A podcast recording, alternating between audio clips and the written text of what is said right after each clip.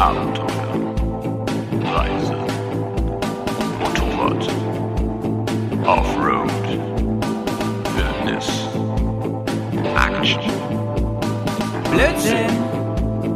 Bears, Komm, wir nehmen dich mit auf die Tour. Mit der Reisemopete ab in die Natur.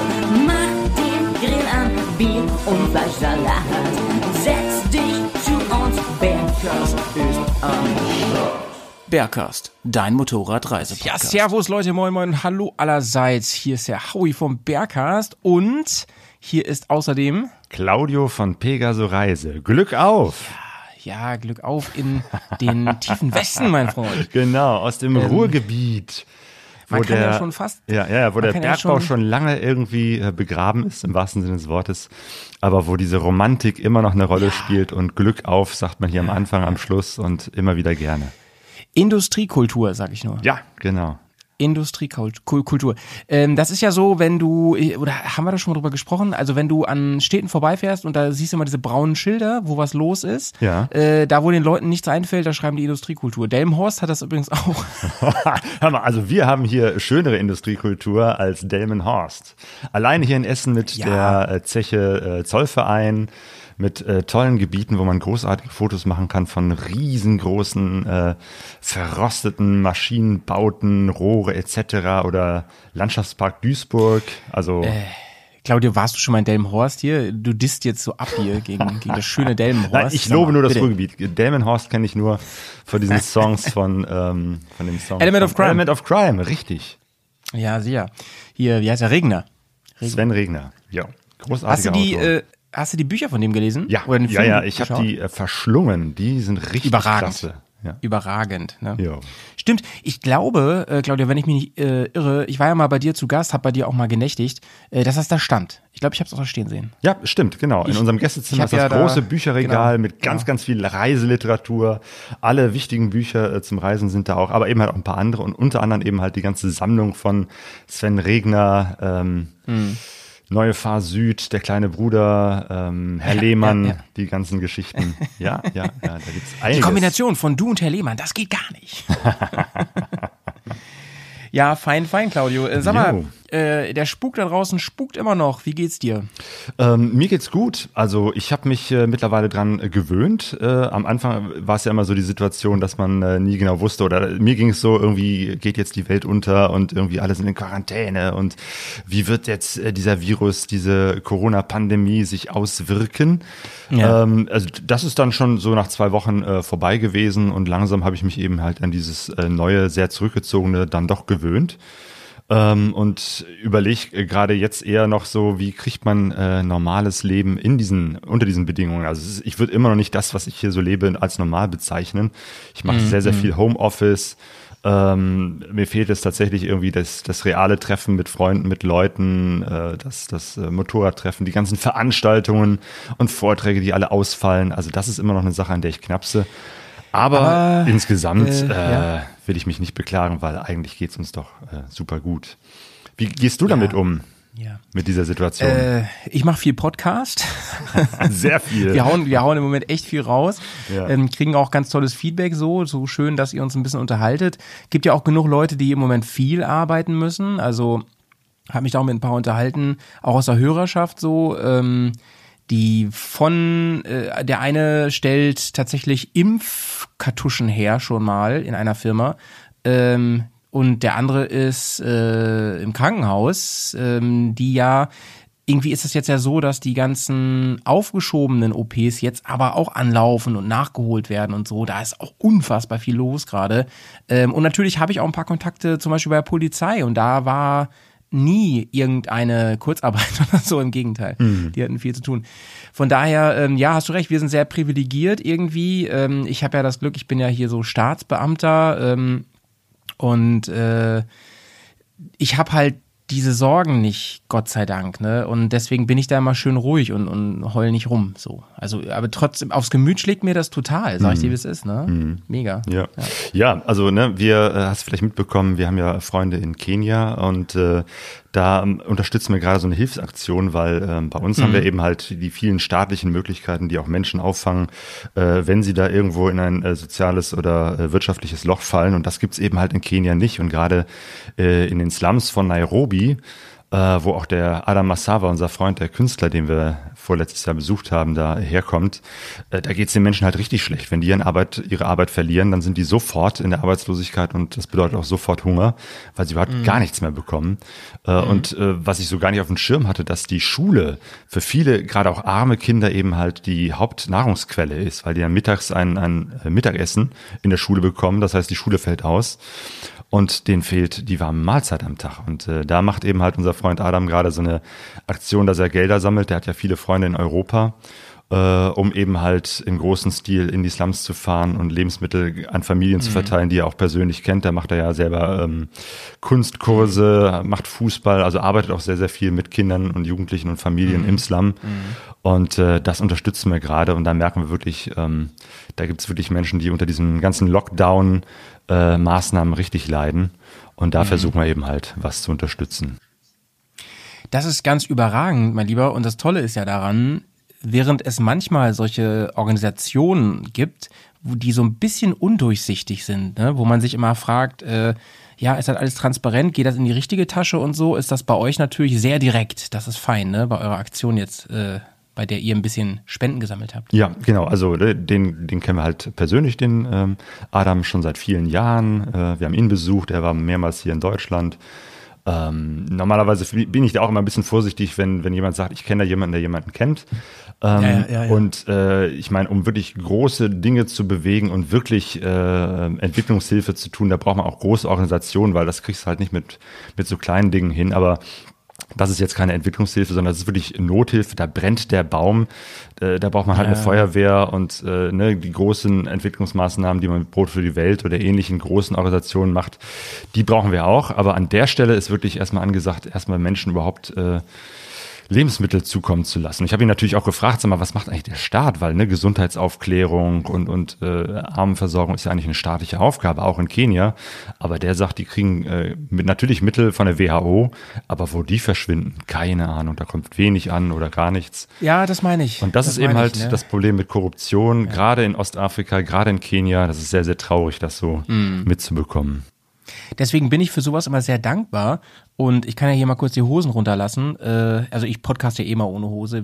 aber ähm, ich habe vor vielen Jahren schon, vor boah, um die zehn Jahre oder, oder neun Jahre, bin ich aus der Kirche ausgetreten, weil äh, ich mich mit der Kirche vor Ort so gar nicht identifiziert habe und habe mir dann überlegt, ja, hm, aber ähm, du willst ja trotzdem irgendwie Leute unterstützen und Dinge unterstützen. Und dann habe ich mir Projekte gesucht, die ich unterstützen kann, also finanzieller Art jetzt.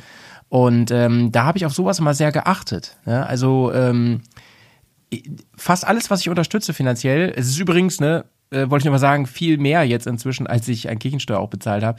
Ähm, Gut. Das ist alles, das ist alles, das sind alles so Dinge, wo ich mal wen kennengelernt habe und wo ich einen irgendwie einen persönlichen Bezug zu habe.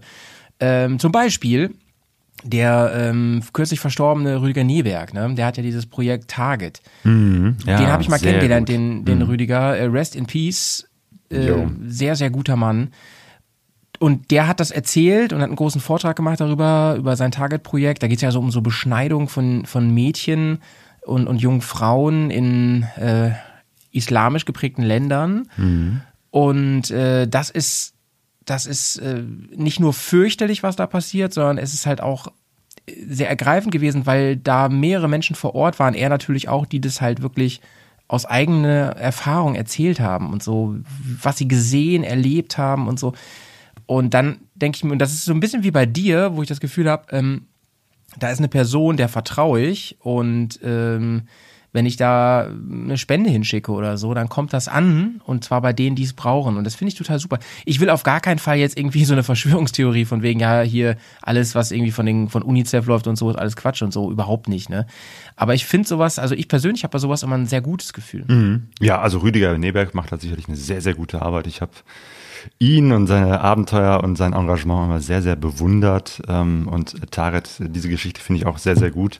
Äh, wir haben in Kenia ja auch äh, eine Maasai-Frau kennengelernt, ähm, Ja. die sich auch gegen die Beschneidung von Mädchen, also auch selbst in Kenia gibt's das, ähm, die sich da engagiert und, und die Frauenrechte nach vorne stellt. Also das ist echt ein großes Problem, das auf, auf vielen Ebenen bekämpft werden muss. Und da ist, glaube ich, äh, jede Unterstützung auf jeden Fall gut. Ja, Kenia, genau. Ich habe mich gerade in den letzten Wochen nochmal intensiv mit unserer Kenia-Reise 2018 auseinandergesetzt. Also Ja, habe ich gesehen bei Instagram. Hab, postet ja, viel ja, ja, stimmt. Die ganzen? Fotos von damals und wir haben die ganzen Aufnahmen, die wir 2018 gemacht haben auf der Reise, endlich zusammengeschnitten zu einem richtig äh, großen Podcast, eher Feature, wo wir eben halt die ganzen Geschichten mal so, ja, podcastmäßig äh, zum Hören äh, aufgenommen haben. Kenia, Kenia ist der Podcast. Ja, das, ja. das hat echt lange gedauert. Eigentlich wollten wir das natürlich schon 2018 nach der Reise machen, aber wie das so ist, äh, unheimlich viel Tonmaterial. Erstmal das Ganze durchhören, daraus irgendwie ein Skript bauen und irgendwie ist das alles liegen geblieben und immer mit dem, ja, wenn ich mal Zeit habe, dann arbeite ich das Ganze auf und jetzt durch Corona hatte ich die Zeit, endlich mal diesen Podcast zusammenzustellen mit unserer Kenia-Reise. Das ist das, was äh, Sehr, sehr mich die letzten schön. Wochen so beschäftigt hat. Hört euch den an, Leute. große, große Empfehlung. Verlinken wir auf jeden Fall hier in Show Notes. Ähm, der ähm, Kenia-Podcast. Äh, ist der hier schon raus? Habe ich den schon gehört?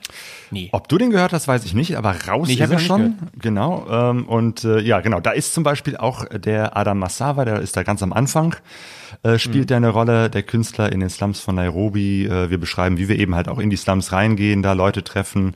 Äh, und ganz am Schluss kommt Rahab äh, vor, das ist die Frau, die auch gegen die äh, Beschneidung von äh, Frauen und Mädchen in Kenia Mhm. kämpft. Also ganz viele tolle Begegnungen, die wir da vor Ort hatten von Menschen, die sich auch vor Ort ich bin, ich engagieren. bin, ich bin wohl nicht auf Stand. Also ich habe was von Lea gehört, das fand ich richtig toll.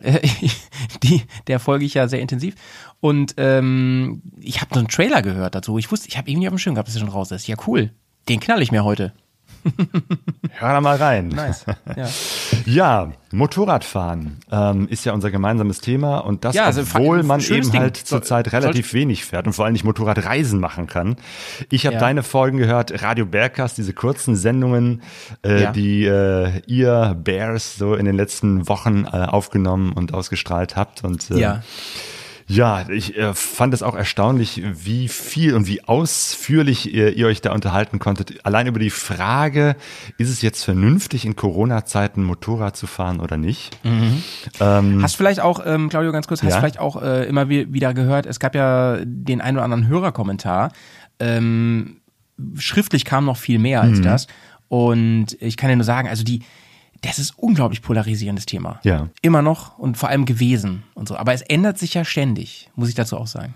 Das stimmt. Ja, also am Anfang habe ich auch gedacht, ne, was, was soll das? Äh, irgendwie dieses Argument, ähm, wenn ich äh, Motorrad fahre, dann bin ich ja äh, potenziell ein, ein, eine Unfallgefahr für mich und für andere und äh, besetze möglicherweise Intensivbetten, die jetzt für Corona-Patienten frei sein sollten. Finde ich, äh, auf den ersten Blick habe ich auch gedacht, was für ein Unsinn, ähm, weil natürlich fährt kein Mensch oder die wenigsten fahren los mit dem, mit der, mit dem Gedanken irgendwie, ich baue jetzt vielleicht einen Unfall und ich fahre jetzt ein bisschen riskanter oder ein bisschen weniger riskant, weil ich glaube, kein Mensch äh, setzt sich auf ein Motorrad und will einen Unfall bauen. Und äh, dann habe ich mal selber so in die äh, Unfallstatistik geguckt, weil ich eigentlich so im Hinterkopf hatte, es gab mal so eine Schweizer Studie, dass an den meisten Motorradfahrern, an den Motorradunfällen meistens die Autofahrer schuld sind. Aber es ist nicht ganz so leicht, sondern ich war eher erschreckt festzustellen, dass doch tatsächlich äh, Motorradfahren äh, deutlich mehr Unfälle produziert als das Autofahren. Ja, ja, und zwar an allen Fronten, sage ich Ja. mal. Nur, dass die Motorradfahrer Schlimm. immer die leidtragendsten sind eigentlich. Ja. Bis auf die Fußgänger natürlich. die auch Leidtragende. Ja, das stimmt. Und ähm, wie gesagt, es, es ändert sich ständig. Ich habe meine Meinung auch mehrfach ähm, geändert. Und zwar nie von schwarz auf weiß, sondern immer so ein paar ähm, neue Facetten kennengelernt und mich noch ein bisschen, bisschen konkreter gefasst in meiner Position dazu. Und ähm, ich stehe nach wie vor auch zu dieser Wandlung, die ich dadurch gemacht habe. Von am Anfang war ich schon komplett nur dagegen und da, da muss ich sagen, äh, geht gar nicht und so weiter. Und, und da stehe ich auch immer noch hinter äh, für diese Zeit, denn in den ersten Wochen von, als das losging und so weiter und als wir die Bilder bekommen haben aus Italien und Co., da wusste doch niemand, was jetzt hier passiert in Deutschland. Und ich finde, und deswegen, ich, ich finde auch nach wie vor, dass ganz viel von unserer Regierung auch richtig war. Ähm, ich finde, in so einer Zeit des Ungewissen einfach mal zu sagen, einfach mal Füße stillhalten, ne? Und äh, mal abwarten, was jetzt passiert, finde ich nicht verkehrt so, ne? Und deswegen äh, ich motze niemanden an, der hier mit Motorrad durch die Stadt fährt. Inzwischen bin ich auch mal gefahren hier und da, ne? Kleine, kleinere Geschichten. Zum Beispiel du, Claudio, äh, hast ja gar kein Auto, oder? Ah doch, du Richtig. hast ein Auto, ne? Nee, nee, ich habe hab kein Auto mehr. Also wir haben im November genau. letzten Jahres haben wir unser Auto verkauft. Ähm, das war schon ziemlich alt und ziemlich schrottig und da haben wir gesagt, so, und wir probieren jetzt mal aus, ohne Auto auszukommen, weil wir eigentlich hier ähm, Verkehrs, äh, vom öffentlichen Nahverkehr total gut angebunden sind. Also wir haben die ja. Straßenbahn direkt vor der Nase. Äh, wir sind äh, in äh, 15 Minuten zu Fuß direkt am äh, Stehler Bahnhof. Von da aus kommt man mit der S-Bahn überall hin zum Essener Hauptbahnhof und da kannst mhm. du auch selbst den, mit dem ICE überall hinfahren. Der Arbeitsweg für mich ist tatsächlich äh, sehr, sehr kurz mit der S-Bahn. Ich arbeite in einer anderen Stadt, Mülheim. Ist eigentlich relativ weit, aber weil die S-Bahn direkt durchfährt und das Büro auch direkt da ist, ähm, habe ich gesagt, Auto brauche ich nicht mehr, äh, Sonja auch nicht. Und äh, seitdem haben wir sozusagen nur unsere Motorräder, Fahrräder, öffentlichen Nahverkehr. Jetzt fällt natürlich der öffentliche Nahverkehr relativ weit raus, weil natürlich hohe Ansteckungsgefahr, da will man jetzt nicht in der engen Bahn sitzen. Mhm. Und äh, deswegen fährt Sonja jetzt ganz viel mit dem Motorrad äh, zur Arbeit, weil sie jetzt eben halt wieder äh, im Büro arbeitet. Ähm, ich mache sehr, sehr viel hier Homeoffice. Von daher ähm, bin ich sowieso wenig unterwegs draußen. Aber zum Beispiel gestern war ich mal wieder im Büro, so einmal die Woche gucke ich, dass ich da vor Ort bin. Und da fahre ich dann auch mit dem Motorrad, äh, weil die Ansteckungsgefahr dann nicht so groß ist. Oder was ich mhm. auch, was wir auch machen, Sonjas Eltern wohnen in Dortmund. Das ist jetzt irgendwie 15 Kilometer ungefähr von hier. Äh, und manchmal kaufen wir für die einen, die sind über 80, also auch Risikogruppe. Und das machen wir natürlich auch mit dem Motorrad, weil Auto haben wir nicht. Und ich finde, dafür ist das Motorrad genau richtig. Irgendwann hast du doch mal äh, was geschickt bei Instagram, dass du irgendwie für deine Mama oder so Medikamente vorbeibringst oder sowas, oder? Ja, das war der Einkauf für, für die Schwiegereltern. Ah, das war der genau. Einkauf. Ja, ja, genau, genau so, genau. ne? Weil ja, das, das ist tatsächlich ein Grund. Da fahre ich natürlich gerne Motorrad, aber es ist tatsächlich auch, ähm, ne, da will ich nicht mit den öffentlichen Verkehrsmitteln unterwegs sein. Ich äh, könnte mir natürlich auch ein Carsharing, das mache ich dann schon, äh, Auto ausleihen, aber da ist das Motorrad. Also da gehe ich dann immer noch davon aus, äh, dass ich jetzt keinen Unfall mache, weil das jetzt nicht äh, Sinn und Zweck ist, äh, da jetzt besonders sportlich um die Ecken zu fahren, sondern tatsächlich um Einkäufe von A nach B zu bringen. Ähm, und ja. nochmal zu den Statistiken. Was ich interessant fand, als ich mich da so ein bisschen reingefuchst habe, ist, äh, dass das Risiko für Männer einen Unfall zu haben oder zu produzieren, mhm. auch deutlich höher ist als für Frauen. In Relation zur Zahl, weil bestimmt ja. mehr Männer. Ja, ja, natürlich, klar. Ne? Äh, die äh, Frauen sind sowieso in der Minderheit, was Motorradfahren anbetrifft. Aber es gab, gibt eine Studie in England, die zwischen 2005 und 2015 ähm, mal alle Frauen und Männer äh, Kilometer, die, äh, also, die das hochgerechnet haben auf eine Milliarde Kilometer von Frauen ah, gefahren krass, und von okay. Männern. Und so, dann hat man tatsächlich eine Vergleichsgröße. Ne? Also nicht die Zeit, äh, nicht ob Motorrad angemeldet ist, sondern wie viele Kilometer fahren sie real. Und da sind, da haben die Männer auf eine Milliarde Kilometer 8,18 Tote äh, produziert. Äh, also bei einer Milliarde Kilometer von Männern gefahren auf dem Motorrad sterben über acht Menschen. Und bei Frauen ist es 0,68. Also weniger als ein Zehntel. Und aber auf eine ja. Milliarde Kilometer. Das finde ich schon echt erstaunlich. Woran mag das wohl liegen? ja, also wir müssen auf jeden Fall gucken, dass äh, mehr Frauen Motorrad fahren, allein um diese Statistik zu drücken. Ja, es ist ja, es ist ja hier äh, beschämend, beschämend an der ja. Stelle. Von wegen, wir sind so gute Fahrer hier, wir nee, Männer. Nee, nee, nee. Bullshit. Vor allem, vor allem die Jungen zwischen 20 und 30, die produzieren die meisten Unfälle. Da sind wir dann ja, beide ja, altersmäßig zum Glück schon mal raus. Du, aber jetzt haben wir, jetzt haben wir eine ganze äh, Zeit schon über Gesundheit und Unfälle und so weiter geredet. Das ist ja auch heute unser Thema. Richtig, genau. Ja. Wollen wir, da, wollen wir mal äh, so richtig einsteigen ins Thema jetzt vielleicht? Würde ich sagen, ja. Gesundheit und Motorradreisen. Ja. Motorradfahren ist ja total krank, ist ja so ein, so ein, so ein Ausspruch, den du sicherlich auch schon mal gehört hast. Und äh, wir haben uns mal verabredet und haben gesagt, lass uns dieses Thema mal ein bisschen systematisch angehen. Wobei systematisch ja. bei uns, wenn wir miteinander ins Gespräch kommen, ist von Systematik, ja. glaube ich, nicht so die Rede. Ich Aber bin da wahrscheinlich wirklich, auch wirklich nicht der, der, der richtige Gesprächspartner, um dich da irgendwie, um dir Struktur zu geben.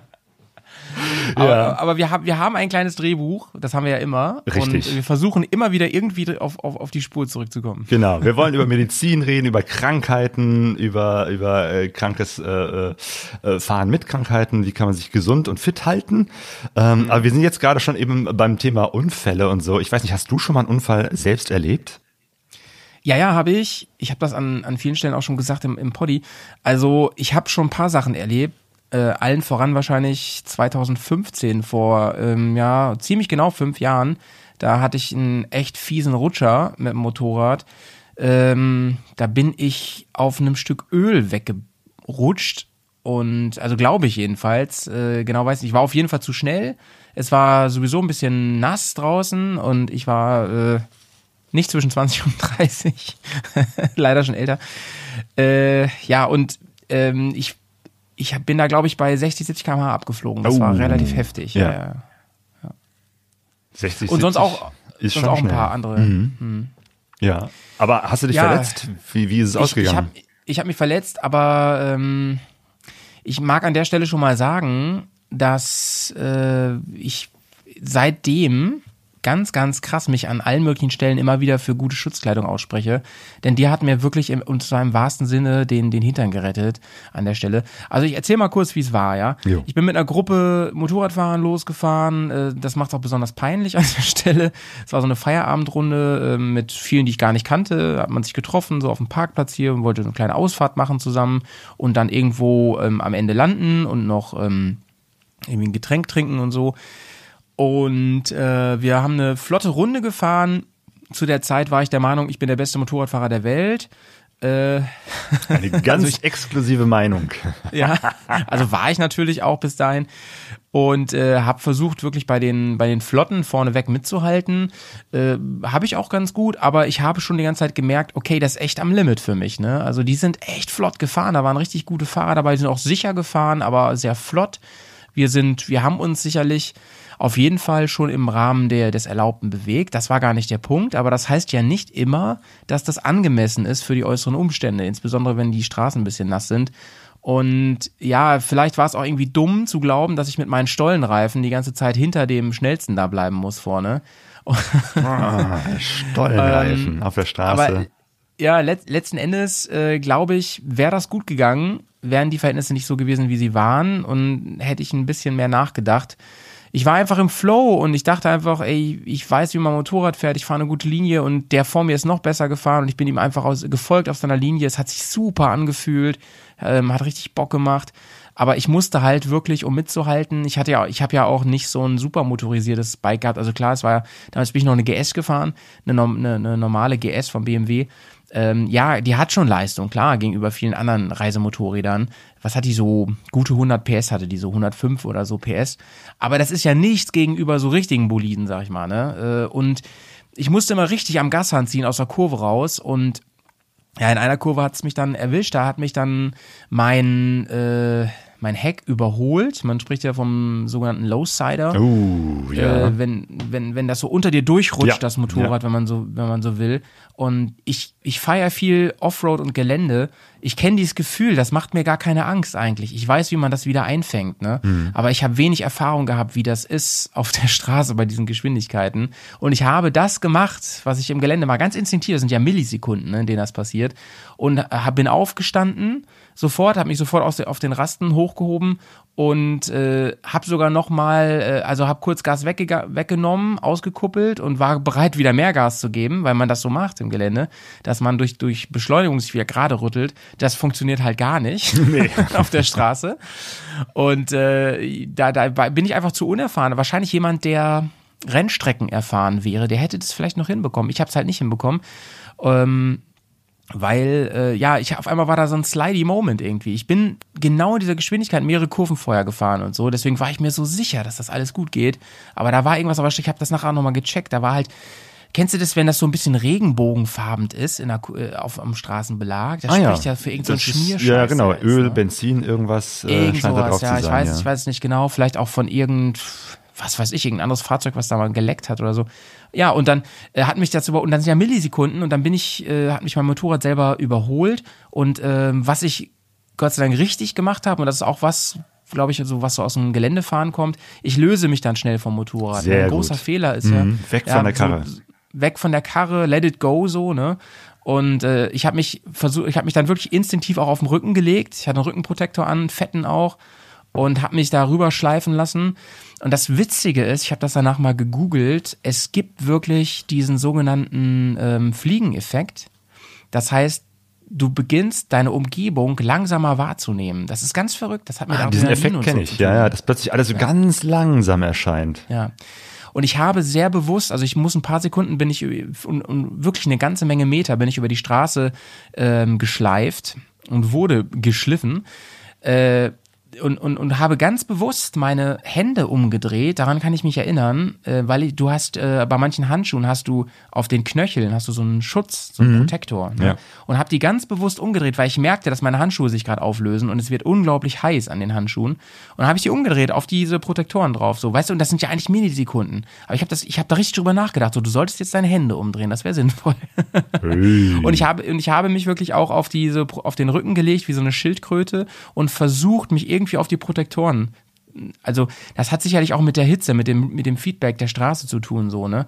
Aber das, das alles hat dazu geführt, dass ich da relativ glimpflich raus, ich habe, also, ich bin über die Straße geschleift und äh, Gott sei Dank kam kein Gegenverkehr. Das wäre dann tödlich vielleicht geendet. Und auch kein Fall sehr, Fahrzeug sehr von gefährlich. hinten, das jetzt irgendwie auf dich drauf fährt, so, sondern Nee, wir Das- waren ja eine, eine Bikergruppe ja. und mein Kumpel Petz war hinter mir direkt und der hat das ziemlich schnell geschaltet. Der war auch ein, ein ganzes Stück hinter mir. genau, das ist ja auch Ähm, wichtig, wir- Abstand halten. Genau, genau. Wir hatten, Funk, wir hatten Funk an und er hat auch noch über Funk gehört, wie ich sage so, oh oh, oder sowas. Ich weiß nicht, oh nein, oder so. Irgendwas habe ich noch gesagt. Ich weiß nicht, muss, müsste ich ihn nochmal fragen jetzt. Und dann, ja, äh, irgendwann bin ich zum Stehen gekommen. Die Karre hat es noch ordentlich weiter geschleift. Die ist äh, über die ganze Straße einmal quer rüber und dann in einen Graben rein mit voller Wucht, ne? Wams! Also das hat, das war echt heftig. Und da mal Shoutouts an die Ingenieure von BMW wirklich. Die haben dann ein stabiles Bike gebaut, ne? Der hat das wenig gemacht. Echt. Da ist, äh, und da haben Kräfte gewirkt, das hat man nachher gesehen an den Plastikteilen, zum Beispiel am, äh, du hast ja diese Handschützer, ne? Die sind weggeschmolzen. Das musst du dir mal reinziehen. Die sind weggeschmolzen von der Hitze, ne?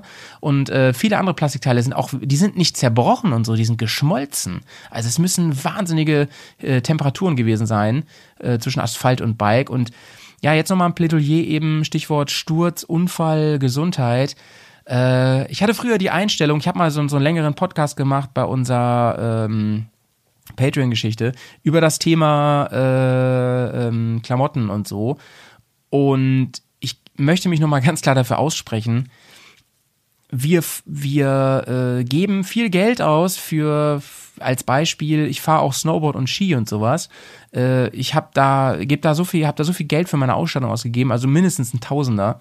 Und wir kaufen uns manchmal Motorradklamotten irgendwie, alles schön hier bei irgendwelchen grö größeren Ketten, sag ich mal, äh, Gesamtpaket für 2,99 mit allem dabei. Und da denke ich mir, das Verhältnis passt einfach nicht, Leute. Ne? Also äh, es geht hier ja um euren Körper, um eure Gesundheit, ne? Das, und es hört auf beim Helm. Und da denke ich mir, da kaufe ich halt keinen Scheiß, ne? Und da fahre ich nicht mit einer Jeans ohne Protektoren oder sowas rum. Die Zeiten sind echt vorbei. Klar habe ich das gemacht als, als 18-Jähriger, weil ich dumm war im Kopf und naiv. Äh, und inzwischen denke ich mir, ey, wenn meine ganze Ausrüstung 1000 oder mehr als 1000 Euro kostet, aber dafür alles Level 2 ist und sicher ist und fettes Cordura oder halt Leder oder so, dann ist es das verdammt nochmal wert. Und früher habe ich echt gelächelt, wo ich dann denke so, ey, du, du fährst irgendwie so einen Anzug für so und so viel Geld, aber kannst dir kein vernünftiges Motorrad leisten. Heute sehe ich das genau so. Genau so. Also ich finde es total vernünftig zu sagen, ich fahre hier so eine, so eine ältere Afrika-Twin äh, für 2000 Euro und habe fürs gleiche Geld nochmal meine Klamotten gekauft. Finde ich völlig okay. Genau, der eigene Körper ist im nicht so- Zweifelsfall auf jeden Fall wertvoller als das Eben. Motorrad. Eben. Ja. Ich Und habe meinen mein- Führerschein damals, ja. meinen Motorradführerschein, sogar noch äh, in Chucks gemacht, also diesen Baumwollschuhen im Regen. Das Die kann man sich ja heute heute gar mit- nicht mehr vorstellen. Also das ist unfassbar, äh, völlig irre. Aber mein Fahrlehrer hat mir damals gesagt, ja, mit diesen Chucks hast du halt ein besseres Gefühl für die ähm, ne, für, für das, was du mit den Füßen machst. Also weil ich habe äh, Führerschein für Motorrad und Auto äh, direkt hintereinander gemacht und beim Motorrad äh, habe ich äh, bin ich durchgekommen und beim äh, Auto habe ich verkackt. Aber ne, mhm. man hat ein besseres Gefühl für die Kupplung äh, und das Gas mit so leichten Baumwollschuhen. Aber auf dem Motorrad, um Gottes Willen, also sollte man nicht tun ich glaube, ihr habt da auch einen Podcast drüber gemacht, ne? dass bei der Kleidung demnächst äh, es da neue äh, Zertifizierungen gibt oder dass man deutlicher sehen kann, dass es da ja. irgendwelche äh, Klassen gibt, wie die sagen, wie sicher die Kleidung ist, ne? Ja, ja, genau.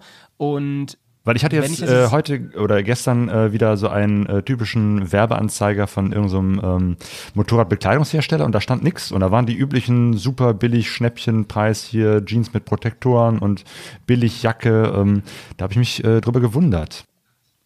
Ja, aber die äh, also eine CE-Zertifizierung zu bekommen, ne, die ist halt auch nicht schwer. Wo du gerade Chucks ansprichst, es ja. gibt ja auch diese Nachmachen und so. Ich habe mhm. zum Beispiel auch so Motorradturnschuhe, ne, mit so, da ist dann hier und da eine Verstärkung und so drin und alles. Aber sagen wir mal ehrlich, die bringen nicht, die, die bringen halt nicht viel, ne. Also äh, die sind besser als normale Turnschuhe auf jeden Fall. Aber das ist halt kein Vergleich zu richtigen Motorradstiefeln oder sowas. Ne? Und eine normale Zertifizierung zu bekommen für Unfallklamotten, das, das ist nicht schwer. Ja, ja CE halt steht überall dran. Das sagt ja, glaube ich, nicht viel aus, oder? Ja, ja, beziehungsweise dann, also CE, aber beziehungsweise dann auch, äh, es gibt halt auch welche ohne. Das sind dann so Sachen, die kannst du übers Internet halt irgendwo bestellen, ne? so, was weiß ich, richtig, die sehen dann so aus, kommen dann vielleicht aus Asien und ähm, äh, also ich meine, die meisten kommen übrigens aus Asien, die meisten Sachen, aber wurden halt nicht entsprechend geprüft für die EU und haben dann diesen Stempel da nicht. Und aber trotzdem, dieses Level 1 auch, ne, das kriegst du halt auch relativ leicht, aber das, das muss noch nichts heißen. Also es gibt ja viele so Crash-Tests und so mit Klamotten. Und äh, ich habe das, glaube ich, war das nicht jetzt erst im, im, im Radiobergcast oder so, habe ich, hab ich das nochmal betont. Genau, ich habe es erst kürzlich um, noch an einen deiner Podcasts gehört. Ja, genau. Da haben wir darüber gesprochen, dass wirklich, haben wir erst so einen Test äh, reingezogen, äh, Leder halt wirklich das Allersicherste mhm. ist, was es gibt. Das habe ich ne? mir gemerkt. War, Leder ja, ist auf jeden genau. Fall besser als Textil. Ja, genau. Und bei Textil gibt es äh, genau wie beim Leder viele, viele Abstufungen. Ne? Und wenn du so richtig robustes, fettes Leder hast, äh, was übrigens, das mal nebenbei, nicht im Widerspruch zu einem gu guten Gefühl sein stehen muss. Das sagen ja immer viele, denken viele. Stichwort warme Temperaturen und so. Das stimmt nicht. Das habe ich jetzt in anderer Erfahrung gemacht. Äh, das ist durch nichts zu ersetzen. Ne? Und deswegen tragen diese ganzen Fahrer zum Beispiel beim, äh, wie heißt es hier, Grand Prix und so, ne, MotoGP und sowas, die tragen deswegen alle fette Lederanzüge. Das ist so. Mhm, genau, gerade die Situation, die du beschrieben hast, ne, man, man äh, rutscht über den Asphalt. Also das ist ja äh, genau. die, die, schlimmste Situation für, für jedes Material, weil ähm, da reißt halt alles auf und da ist tatsächlich Leder, das habe ich auch immer wieder gehört, das, das robusteste, da scheuert am wenigsten durch. Ja, genau, genau, genau. Und da muss man nämlich differenzieren zwischen Offroad-Klamotten und On-Road-Klamotten. Und das machen manche nicht, ne? Und äh, ich war da, ich sag das auch immer äh, gar nicht so von oben herab, denn ich habe die Fehler alle gemacht. Ich war genau so dumm und ich möchte einfach meine Erkenntnisse teilen, ähm, die ich gemacht habe und einfach mal darstellen, dass es auch nicht schlimm ist, so dumm gewesen zu sein. Äh, zum Beispiel bin ich eine Zeit lang äh, nur mit Offroad-Klamotten richtig Autobahn gefahren und so, was total bescheuert ist, weil ich das, ich habe das früher gar nicht so richtig auf dem Schirm gehabt. Ne? Also diese, diese eben angesprochene Hitze, die da entsteht, ne, die vertragen Offroad-Schützer nicht. Man packt sich in so fette Westen und und irgendwas ein und rafft nicht, dass das äh, nur Offroad funkt. Da funktioniert es sehr sehr gut. Also das schützt ja dann oft wirklich davor, nicht querschnittsgelähmt zu sein, weil ich nochmal den entsprechenden Nackenschützer habe und sowas, ne? Aber, und es, es fühlt sich an wie ein Panzer, aber es bringt dir auf der Straße oft nichts, was diese entstehende Reibungsproblematik angeht, ne? Genau, die Reibung, wenn du eben halt über den Asphalt schlitterst, das ist, äh, glaube ich, das große Problem. Also Offroad, mhm. äh, da habe ich mal einen ganz, ganz üblen Unfall miterlebt. Ich war selber nicht beteiligt. Ähm, aber das war eine Geschichte, die, die mich auch nachhaltig äh, geprägt hat. Da waren Sonja und ich 2015 in Namibia unterwegs, äh, zu zweit auf einem Motorrad. Ähm, und Namibia ist ja ganz, ganz viel Wüste. Du fährst sehr, sehr viel über Sand. Mal mehr, mal weniger, mal ein bisschen eher so Schotter. Äh, und einige Straßen sind eben halt so richtig versandet. Und da gibt's auch regelmäßig dann große Fahrzeuge, die da so ähnlich wie der Räumdienst äh, in, in Schneegegenden eben halt den, den Sand wieder in Form bringt, äh, weil da bilden sich natürlich immer wieder Rillen. Und wir wollten äh, da zu diesen berühmten Dünen in Namibia, Sossusvlei, fahren. Und Mhm. die Straße von da, wo wir waren, äh, zu den Dünen hin, also war natürlich jetzt noch viele Kilometer, aber irgendwie so etwas, wo man gesagt hat, okay, da sind wir vielleicht irgendwie ein paar Stunden, drei, vier Stunden sind wir dann da. Äh, die war super versandet und da war schon lange kein Fahrzeug mehr äh, entlang gefahren, um das mal wieder gerade zu äh, machen, sondern es war wirklich Mhm.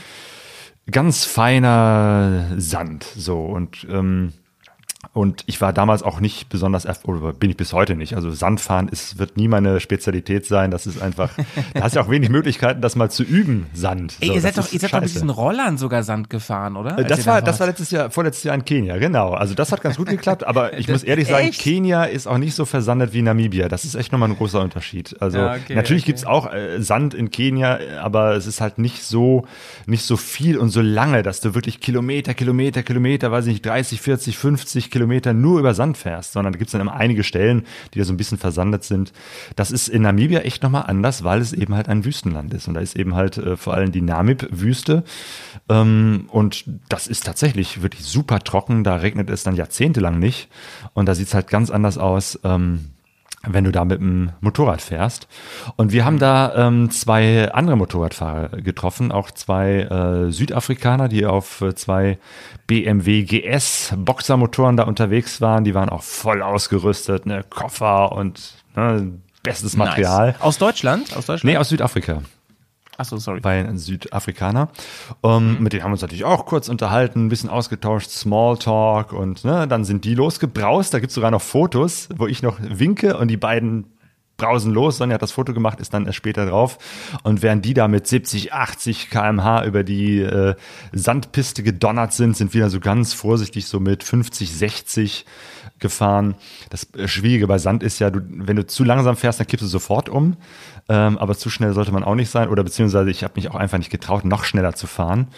Ähm, aber du brauchst halt schon eine Geschwindigkeit, damit du überhaupt äh, Stabilität hast. Und wir sind sozusagen so knapp mit der Geschwindigkeit, mit der wir gerade uns noch so halten können, äh, gefahren, während die anderen beiden irgendwie nach ein, zwei Minuten aus dem Sichtfeld rausfahren äh, waren. Und äh, das waren so richtig die Helden bis wir dann irgendwann so einen schwarzen Punkt am Horizont sahen und da hingefahren sind. Äh, Das lag auf der Strecke und das war dann tatsächlich einer von den beiden Motorradfahrern, Fahrern, der hatte einen Unfall.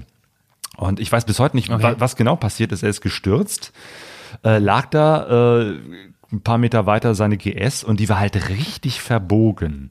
Also war hinten der Kardan, das, das Hinterrad war sozusagen richtig verbogen, so irgendwie im 45 Grad Winkel. Das Cockpit lag völlig verstreut äh, im Sand. Also der musste auf irgendetwas total Hartes ge gefallen sein, weil ne, wenn man einfach im Sand ausrutscht, das ist natürlich auch nicht schön. Aber eigentlich äh, verbiegt dir da nicht äh, das Motorrad und da zerberstet auch nicht sofort dein Cockpit. Also der muss irgendwo wahrscheinlich auf dem Felsen, den man noch nicht gesehen hat, gestoßen sein. Keine Ahnung. Sein Kollege, der war noch schneller, der war irgendwo schon lang, längst weit weg. Und jetzt äh, saß Was schätzt, was schätzt du, wie, wie schnell sind die gefahren? 80, 70, 80 km/h waren das locker. Also es war deutlich Das schneller ist als wir. Offroad, äh, sandig und on Offroad ist das richtig viel. Ja, genau. 80 km/h. Das äh, ist auf der Straße ist das ja nichts Besonderes, aber äh, da, wo es richtig sandig ist, ist das eigentlich, äh, würde ich sagen, zu schnell. Ähm, ich meine, gut, Südafrikaner hätte ich jetzt gedacht, okay, die sind erfahren, aber ich glaube, da waren auch zwei unterschiedliche äh, Menschen unterwegs, weil der andere, der, der ist eben halt vorgefahren. Der ist erst viel später zurückgefahren. Also wir mussten uns erstmal gucken, wie, wie geht's dem? Äh, der war mittlerweile schon aufgestanden, hat sich dann irgendwie auf sein Motorrad gesetzt. Also äh, er war noch bei Bewusstsein, aber er hatte deutliche Schmerzen. Ähm, der hat auch erstmal eine Zeit lang gebraucht, äh, bis er seinen äh, Helm ausgezogen hat. Der hatte auch einen Schlag irgendwie ins Gesicht bekommen, hatte da blaue Flecken. Also keine offene Wunde. Ähm, aber tierische Schmerzen im Rücken, also der hat sich sicherlich äh, ein paar Rippen gebrochen. Was sonst mit seinem Rücken war, konnten wir erstmal in dem Moment nicht rauskriegen, ähm, weil dann mussten wir uns erstmal um ihn kümmern. Ne? Geht's dir gut? Äh, Hier ist erstmal was Genau, Wasser. ansprechbar und so, das- genau, das er war bei schon, ne? Bewusstsein, hatte starke Schmerzen und wir mussten jetzt erstmal äh, Hilfe holen. Mhm. Und ähm, wir hatten ein Satellitentelefon dabei, das wir uns extra vor Ort ausgeliehen hatten. Normalerweise hat man sowas nicht, aber in Namibia kann man sich Satellitentelefone auch äh, mieten, sozusagen. Das ist keine schlechte Idee, weil das war eben halt, ne, irgendwo in der Wüste Namib, da gibt's keinen Handyempfang. Dummerweise haben wir da mit unserem äh, Satellitentelefon auch keinen Empfang gehabt. Also mussten wir erstmal warten. Irgendwann, so nach, weiß ich nicht, einer halben Stunde oder so, kam dann der andere Kollege wieder zurück, der vorgefahren war. Der hatte auch ein Satellitentelefon, mit dem haben wir dann auch versucht, Hilfe zu holen, haben auch irgendwo irgendjemanden erreicht. Aber Namibia ist eben halt so ein, so ein, so ein Land mit wenig Infrastruktur. Da ist also jetzt nicht, wie wir das so kennen, irgendwie zehn Minuten später ist der ADAC oder Krankenwagen da, sondern das dauert und die sagen, ja, wir haben gerade noch einen anderen Fall, wir kommen irgendwann vorbei. also ich, wir haben mehrere Stunden dann äh, zusammen äh, mit den beiden südafrikanischen Motorradfahrern da verbracht. Mhm. Ähm, es, es gab noch nicht mal Schatten, weil das war immer halt da war nix so. Das heißt, dann haben wir uns da irgendwie hingestellt, dass der zumindest Schatten auf seinem Kopf hatte äh, und ihm zu trinken gegeben und äh, gewartet. Dann kam dann irgendwann ein Auto vorbei und den haben wir dann gesagt, der, der konnte ihn jetzt nicht mitnehmen, aber holen Sie bitte Hilfe, fahren Sie zum nächsten Krankenhaus. Und dann kam, ich glaube, irgendwann ein Polizeiauto vorbei und die haben ihn dann mitgenommen. Ähm, aber das hat echt lange gedauert, ähm, bis, bis da Hilfe kam. Und mhm. äh, das hat uns echt geschockt in dem Moment, das zu sehen. Äh, einerseits, das dass so ein das Unfall passiert und zum andererseits, äh, wie hilflos man in dieser Situation ist. Mhm. Es ist halt äh, sowieso ein Albtraum, Motorradunfall, mhm. aber auf Reisen in der Fremde, da ist es halt noch potenziert. Ne? Ja. Äh, da ist man, da ist man im Zweifel halt im Outback irgendwo, in Anführungsstrichen, wo es äh, im Ausland dauert es eh oft viel länger, als man das aus Deutschland gewohnt ist. Da ist nichts mit unter zehn Minuten Krankenwagen. Mhm. Da, also, und da musst du gar nicht so weit wegfahren. Ne? Also da gibt es in Skandinavien kann das auch ganz schön lange dauern und so, ne? Wenn ja, da wo Länder einfach nicht, nicht besiedelt sind, da ist halt kein Krankenhaus um die Ecke. Richtig, genau. Und das ist natürlich ein mega Albtraum und da kann man äh, erstmal richtig froh sein, wenn da, wenn man entweder einen Buddy dabei hat, ne, oder eine Badine oder äh, jemand vorbeikommt, wie bei euch, ne, der sich oder die sich kümmert um einen, denn es gibt genug Situationen, wo ich selber gar nicht mehr in der Lage bin und dann wird das auch schnell richtig kritisch, ne? Ja, genau. Also von daher nicht alleine fahren ist auf jeden Fall schon mal eine gute Sache. Das hat ja auch die Lea Rieck äh, in dem Interview erzählt. Die ist ja, hat ja ihre ja, Weltreise ja. alleine gemacht und ist jetzt äh, zu zweit unterwegs, was mhm. sie natürlich einerseits ein bisschen einschränkt, aber andererseits sagt sie auch, ich traue mich mehr Dinge äh, oder anders zu fahren, äh, wenn ich weiß, da ist jemand bei mir, weil wenn da mal was passiert, äh, dann äh, kann die Person mir helfen oder Hilfe holen. Und das ist, glaube ich, ein wichtiger Punkt, Faktor. Ja. Das ist, das ist, das ist der ganz wichtige Punkt. Und ich möchte auch nochmal ganz klar davon abraten, in, in unserer kleinen äh, Videogeschichte da, Bears Offroad School, da sagen wir das ja in der zweiten Staffel ganz, ganz oft, dass im Teamfahren durch nichts zu ersetzen ist. Ne? Das, das fängt dabei an, dass man sich gegenseitig hilft, irg irgendwo durchzukommen und so, aber äh, der wichtigste Punkt ist, wenn irgendwas passiert, habe ich wen. Und ich möchte auf jeden Fall davon abraten, irgendwas zu machen, was ein erhöhtes Risiko hat, was nicht unbedingt sein muss, wenn man allein ist. Es ist es geht so schnell, dass man unter seinem Motorrad liegt und da echt nicht wegkommt. Habe ich selber schon erlebt. Es ist richtig Banane. Ne? Gerade wenn man so große Reiseenduros fährt. Ja, genau. Das soll jetzt nicht heißen, oder ich würde jetzt nicht dafür plädieren, dass man nicht mehr alleine Motorradreisen machen soll. Nee, nee. das ist schon was nee, nee. sehr Besonderes. Bloß da muss man sich bewusst sein, das ist halt gefährlicher ja. und vielleicht dann doch nochmal einen Tacken vorsichtiger fahren äh, und nicht mit 70, 80 äh, Kilometer durch die Sandwüste brausen. Das ist genau der Punkt. Also, dass ich dann, also ich bin komplett bei dir. Ich freue mich auch schon auf meine nächste Tour alleine. Das hat ganz viele, ganz viel Besonderes einfach. Aber ähm, dann lasse ich halt so richtig gefährliche Sachen, sag ich mal. Ne? Ähm, und dann, dazu zählt halt auch, äh, ich fahre vielleicht dann doch nicht den Weg, nur weil der spektakulärer aussieht. Ich fahre den anderen Weg, der sicherer ist, weil ich nicht genau weiß, wie kriege ich hier Hilfe hin? Was mache ich denn, wenn was passiert? Denn ich habe ja zum Beispiel so einen Notfallsender dabei immer für sowas, so ein GPS-Gerät, der über Satellit kommuniziert. Das heißt, da brauche ich kein Handynetz und sowas. Ah, so ein Tracker, Aber, ne, der, der immer so sagt, wo man genau, gerade ist. Ja. Genau, genau. Aber der bringt mir halt auch nichts, wenn ich irgendwie bewusstlos bin oder sowas, mhm. ne? Genau, so, so ein Ding habe ich eigentlich nicht ähm, und denke mir auch, was, was soll das? Weil was, was bringt das, wenn äh, das Gerät dann äh, sendet, ich bin jetzt da und da seit vier Stunden. Das könnte auch sein, dass ich in einem kleinen Restaurant am Straßenrand sitze und gerade lecker essen. Also mhm. das, das ist ja eigentlich keine wirklich tolle Information. Also wo ja, man das vielleicht gebrauchen mein, kann, wenn man ja. wirklich in einem Krisengebiet, wo, ja. weiß ich nicht, äh, Menschen entführt werden könnten oder so äh, unterwegs ist und man dann irgendwie seit drei Tagen nicht mehr auffindbar ist, dann ist so ein GPS-Tracker vielleicht doch ganz gut. Ähm, aber das ist ja doch äh, nicht so die Regel, auch beim Motorradreisen. Naja, also was du, was du da gerade ein bisschen außer Acht lässt, ist tatsächlich, ähm, ich muss nochmal Land zu brechen für diese tollen Geräte. Wenn du zum Beispiel sagst, pass auf, ich bin morgen unterwegs, ich fahre morgen eine Offroad-Passage den ganzen Tag oder ich bin irgendwo in einer Gegend unterwegs, wo ich nicht genau weiß, was da auf mich zukommt und so, das könnte auch, auch vielleicht äh, verkehrsmäßig schwierig werden, dann kannst du ja, du, der sendet ja schon auf ins Internet rein, wo du gerade bist, der trackt dich ja und du kannst zum Beispiel das Passwort verschlüsseln. Und wenn du zum Beispiel sagst, pass auf, wenn ich morgen mehr, länger als eine Stunde an einem Ort bin, ich will morgen eigentlich von da nach da fahren, dann melde dich doch mal, ne? Und dann kann man nämlich zum Beispiel auch auf dieses Gerät Nachrichten schicken, so wie SMS. Und da so kannst du schicken, alles okay. Und dann kannst du eben senden, ja, alles gut. Weißt du, was ich meine? Mhm, so wie so, ein, ja. wie so ein Geldtransporter, der zu lange irgendwo stehen bleibt, ne? Dann sendet der ja auch, äh, irgendwas stimmt hier nicht. Ja, dann, dann ist es aber auch tatsächlich so etwas wie ein Satellitentelefon. Ne? Ja, das, das- das ist- eben halt regelmäßig das- eben halt ein Signal aussendet. Ja, genau. Ich glaube, dass das, ich weiß nicht, ob wir über die gleichen Sachen reden hier. Ne? Also so ein richtiger ähm, SOS-Tracker wie Garmin InReach oder zum Beispiel, wie heißt das an Dot heißt das, glaube ich, ne? Dieses andere Ding, die Konkurrenz.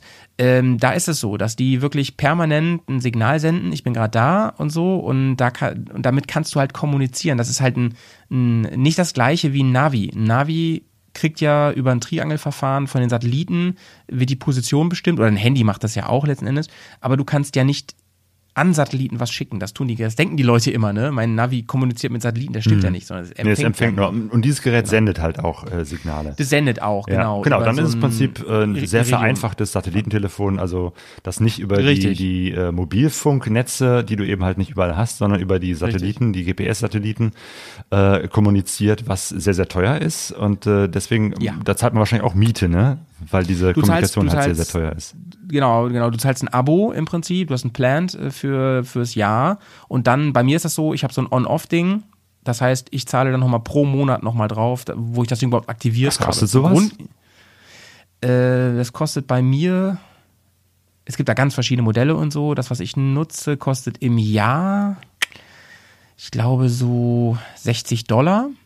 Und dann nochmal Ah, pro ja. Monat nochmal, glaube ich, 30 Dollar. Ah, oh. Aber ich denke Boah. mir, Claudio, ja, du brauchst es einmal im Leben und dann hast du es wieder raus, so, ne? Und ich teile Ja. mir das mit den Boys zusammen und wir haben dann uns überlegt, dass wir zum Beispiel hier für unsere Patronen dann, äh, im letzte Baltikum-Tour haben wir Tracking-Daten zur Verfügung gestellt und so, die fanden das auch ganz witzig und musste halt ein Typ für sein, ne?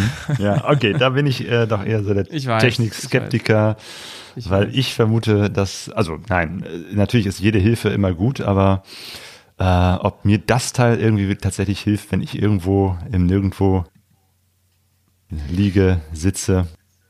Ähm, ja.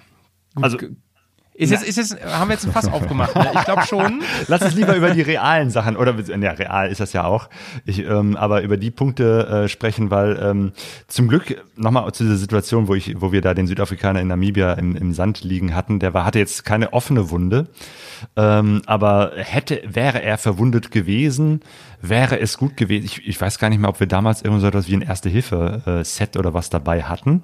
Äh, mittlerweile habe ich das. Also das, das ist, äh, halte ich für eine wichtige Geschichte, dass man, man das eben gar halt ähm, so etwas dabei hat. In Namibia, keine Ahnung, nö. Ach so, nee, aber in Deutschland muss man das schon, oder? Nicht, dass ich wüsste. Ja, das war immer so ein Hin und Her, ne? Früher Ja. musste man es auf jeden Fall nicht. äh, Ich bin da das nicht immer auf dem nicht? aktuellen Stand, was man alles so dabei haben muss oder was nicht. Ich hab's einfach dabei, weil ich davon überzeugt bin, dass äh, wenn mal jemand äh, im Straßengraben liegt ähm, und eine Wunde hat, äh, äh, Ja, dass ja. ich zumindest das Gröbste da äh, verbinden kann. Also ich habe auf jeden Fall jetzt immer am Motorrad so ein, so ein Erste-Hilfe-Täschchen. Gibt's ja eben halt auch bei den üblichen verdächtigen äh, äh, Motorradbekleidungsläden, eben halt so im Prinzip wie die Kfz-Tasche, nur ein bisschen kleiner. Und die habe ich sogar draußen äh, am Motorrad wirklich deutlich sichtbar in so einem roten, ähm, wasserdichten ähm, Säckchen so dran, dass ich da auf jeden Fall jederzeit drankomme und es auch auf jeden Fall immer dabei habe, unabhängig davon, ob ich jetzt Taschen habe oder nicht.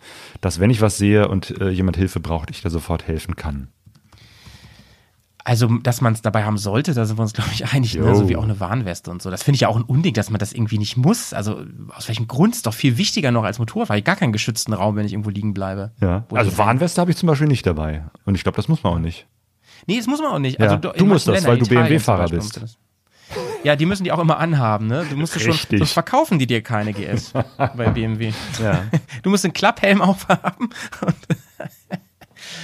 ah, übrigens, ich habe, ich habe, äh, kann ich ja mal kurz, äh, muss ich doch mal eben abschweifen hier vom Thema, na sowas. Äh, ich habe wahrscheinlich demnächst kein Klapphelm mehr. Spoiler. Hui. Aber dazu mehr in, in einer anderen Folge. Aha. Spoiler, Spoiler, Spoiler. Hast Die jetzt Frage einen ist, wie ich Jet jetzt hinzugelegt. esse während der Fahrt, ne? ähm, ja, äh, du, wir haben ein paar Audiokommentare dabei heute. Richtig, ne, oder? genau. Äh, Und äh, auch einige sehr spannende, wo es gerade auch um das Thema geht, was muss ich eigentlich so dabei haben? Ähm, Nicht nur an Verbandsmaterial für den Notfall, sondern es gibt ja auch Menschen, die regelmäßig Medikamente brauchen. Und ich weiß, dass der Andrasch ähm, regelmäßig Medikamente braucht. Und Mhm. äh, ich habe äh, ihm gefragt und habe ihm im Vorfeld gesagt, hey, wir machen hier so eine Sendung über das Thema. Äh, hättest du Lust, da was zu, zu sagen? Und wir haben ein kurzes Mini-Interview äh, gemacht, so acht Minuten, wo er so ein bisschen erzählt, was er auf Reisen braucht, weil äh, er zusammen mit seiner Freundin Lisa, zusammen sind die als Two Credits unterwegs. Die äh, machen jetzt momentan eher so kleinere Reisen, aber die bereiten sich schon seit längerer Zeit vor für eine große Reise. Die wollen halt auch so eine Art Weltreise machen auf zwei Motorrädern. Äh, und ein großes Thema ist eben halt für ihn, äh, was muss er an Medikamenten mitnehmen? Und ja, ich würde sagen, spielen wir mal dieses Interview kurz ein. Los geht's. Guten Morgen, Andrasch. Guten Morgen, Claudio. Wie geht's dir? Oh, mir geht's ganz gut. Ich hoffe, dir geht es auch gut. Jojo, ich bin munter und gesund äh, und äh, genieße die Zeit, dass es jetzt gerade so schönes Wetter ist. Aber was wir nicht können, ist unserer Leidenschaft nachgehen, nämlich dem Motorradreisen. Das äh, trifft dich und trifft äh, euch, also Lisa und dich, äh, nochmal in besonderer Art und Weise. Ihr wart ja Anfang März gerade äh, unterwegs nach Portugal und wolltet dort eine Motorradreise machen, richtig? Genau, wir waren Anfang März in Portugal und wo das gerade mit dem Corona ein bisschen in den Medien gestartet ist und haben aber in Portugal sehr schnell mitbekommen, ähm, dass das sich verselbstständigt da sozusagen. Die Portugiesen sind da sehr, sehr vorsichtig gewesen, was sich ja auch im Nachhinein als gut entpuppt hat und haben bei 40 Infizierten angefangen, schon alle Schulen äh, dicht zu machen und das öffentliche Leben runterzufahren. Äh, Das heißt, am Ende seid ihr gar nicht dazu gekommen, äh, mit dem Motorrad zu fahren, sondern musstet irgendwie wieder gucken, dass ihr zurück nach Deutschland kommt. Ja, wir sind ein paar Tage Motorrad gefahren. Ah ja, das, das haben wir doch. noch geschafft. Und dann haben wir aber durch Zufall äh, mitbekommen aus den Nachrichten, dass immer mehr Flüge zusammengestrichen wurden. Und dann habe ich einfach auf der Flugseite mal immer mal nach den Flügen geguckt und habe dann gemerkt, oh, alle Flüge gestrichen, ohne dass wir informiert wurden. Die Lage hatte sich auch dann zugespitzt. Die haben den Notstand ausgerufen und wir haben uns gedacht, okay, jetzt kümmern wir uns schnell selber und haben uns dann Flüge für bei der Lufthansa gebucht und sind dann sozusagen holper die holper gleich abgeflogen nach Hause zurück. Okay. Die äh, ganze Geschichte um den Coronavirus äh, betrifft dich ja nochmal in einer ganz äh, besonderen Art und Weise. Äh, du hattest mir ja schon mal auf einem Treffen, wo wir uns gesehen haben, erzählt, äh, dass du eine Immunschwächekrankheit hast. Genau. Ich bin auch so im normalen alltäglichen Leben ein bisschen vorsichtiger einfach dadurch, ähm, ein bisschen, ich sag mal, krankheitsanfälliger. Und jetzt mit dem Coronavirus natürlich besonders äh, ja, gefährdet, möchte ich mal sagen. Wie äh, äußert sich das genau? Was ist das für eine Krankheit, die du hast? Das ist ähm, meine T-Zellen, also von den Lymphozyten, von den weißen Blutkörperchen, die im Körper ja für die Immunabwehr sorgen. Diese stellen sich sozusagen gegen das, den eigenen Körper. Und ich nehme Medikamente ein, die diese T-Zellen senken auf ein gewisses Maß, womit mein Körper dann halt klarkommt. Und diese T-Zellen sind halt auch dafür da, Viren zu bekämpfen und Bakterien ähm, ja, im Körper zu neutralisieren.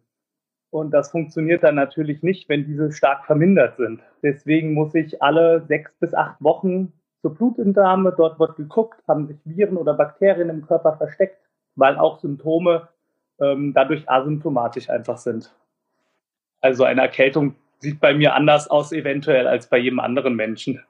Das heißt, gehörst du auch zu diesen Risikogruppen? Genau.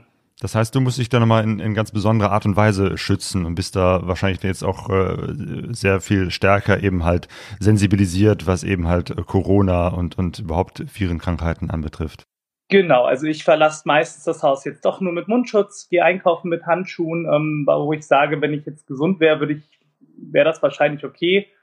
Dann wäscht man sich die Hände ordentlich und sowas, ist okay. Ich habe immer Desinfektionszeug mit sozusagen und ähm, ja, bin da ein bisschen vorsichtiger einfach. Mhm.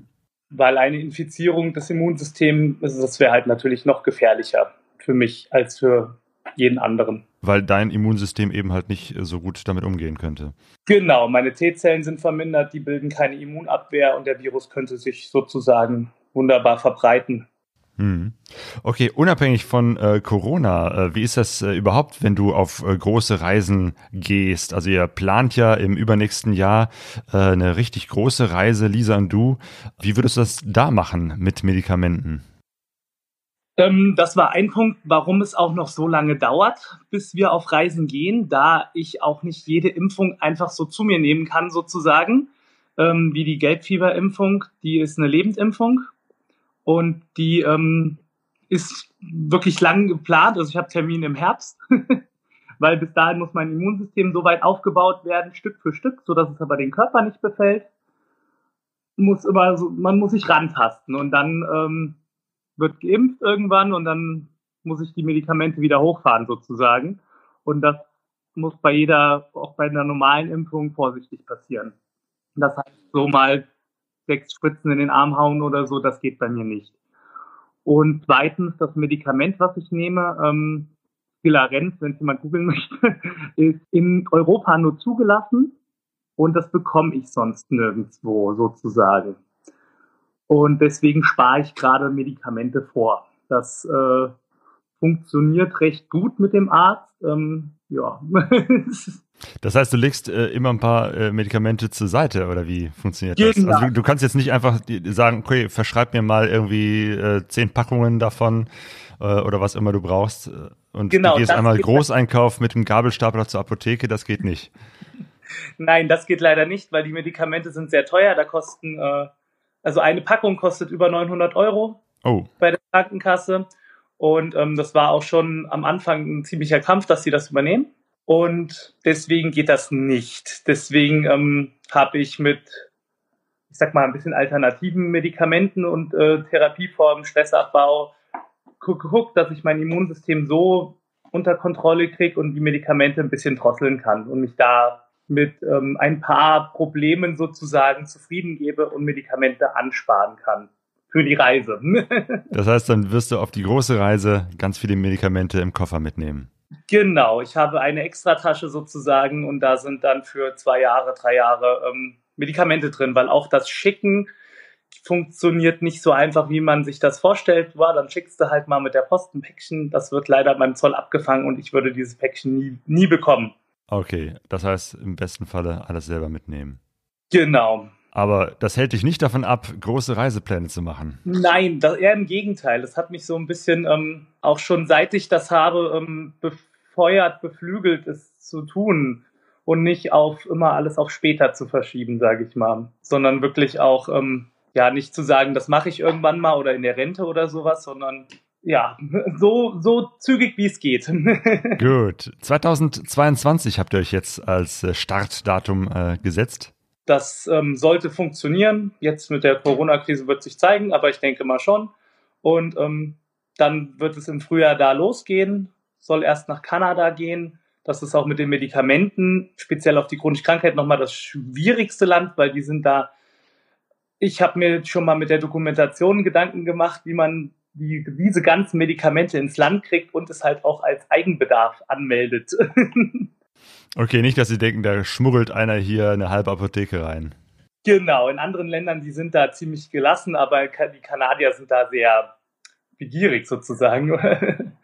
ja, da es ja schon eine größere Menge ist. Okay. Bis 2022 ist ja noch ein bisschen Zeit. Ich denke mal, bis dahin äh, werden wir diese Corona-Krise auch äh, hoffentlich hinter uns haben. Und bis dahin wünsche ich dir erstmal alles Gute und euch beiden viel Gesundheit.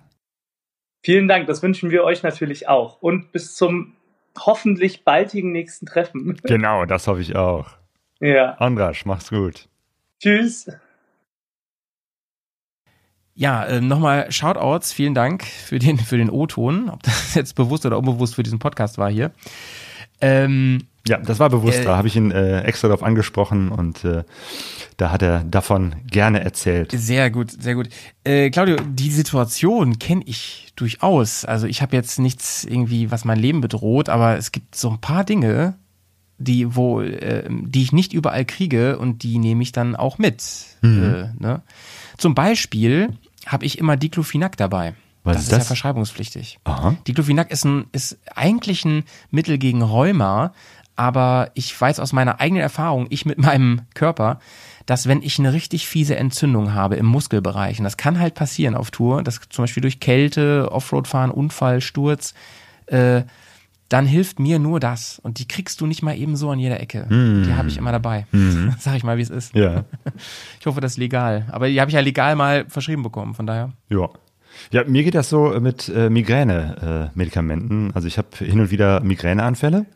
Ja. Äh, zum Glück eher selten, aber wenn dann so ein richtig heftiger kommt, dann gibt's eben halt auch nur ein verschreibungspflichtiges Medikament, äh, das dann hilft. Und da achte ich immer darauf, egal wo ich hinfahre, wenn ich längere Zeit, also mehrere Tage unterwegs bin, dass ich dieses Medikament auch immer dabei habe in ausreichender Menge. Ich meine, ich brauche nicht viel, aber wenn ich es dann nicht habe, dann ist es halt richtig ätzend.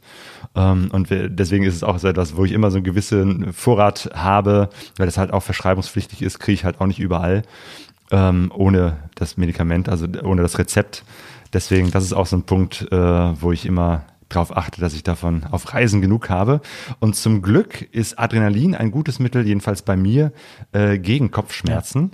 Also auf Reisen habe ich ganz, ganz selten mal wirklich ein Problem mit Migräne. Das habe ich im Alltag viel mehr. Also von daher, Reisen ist an dieser Stelle auch sehr gesund. Sowieso. Vor allem für Toleranz. sehr richtig, genau.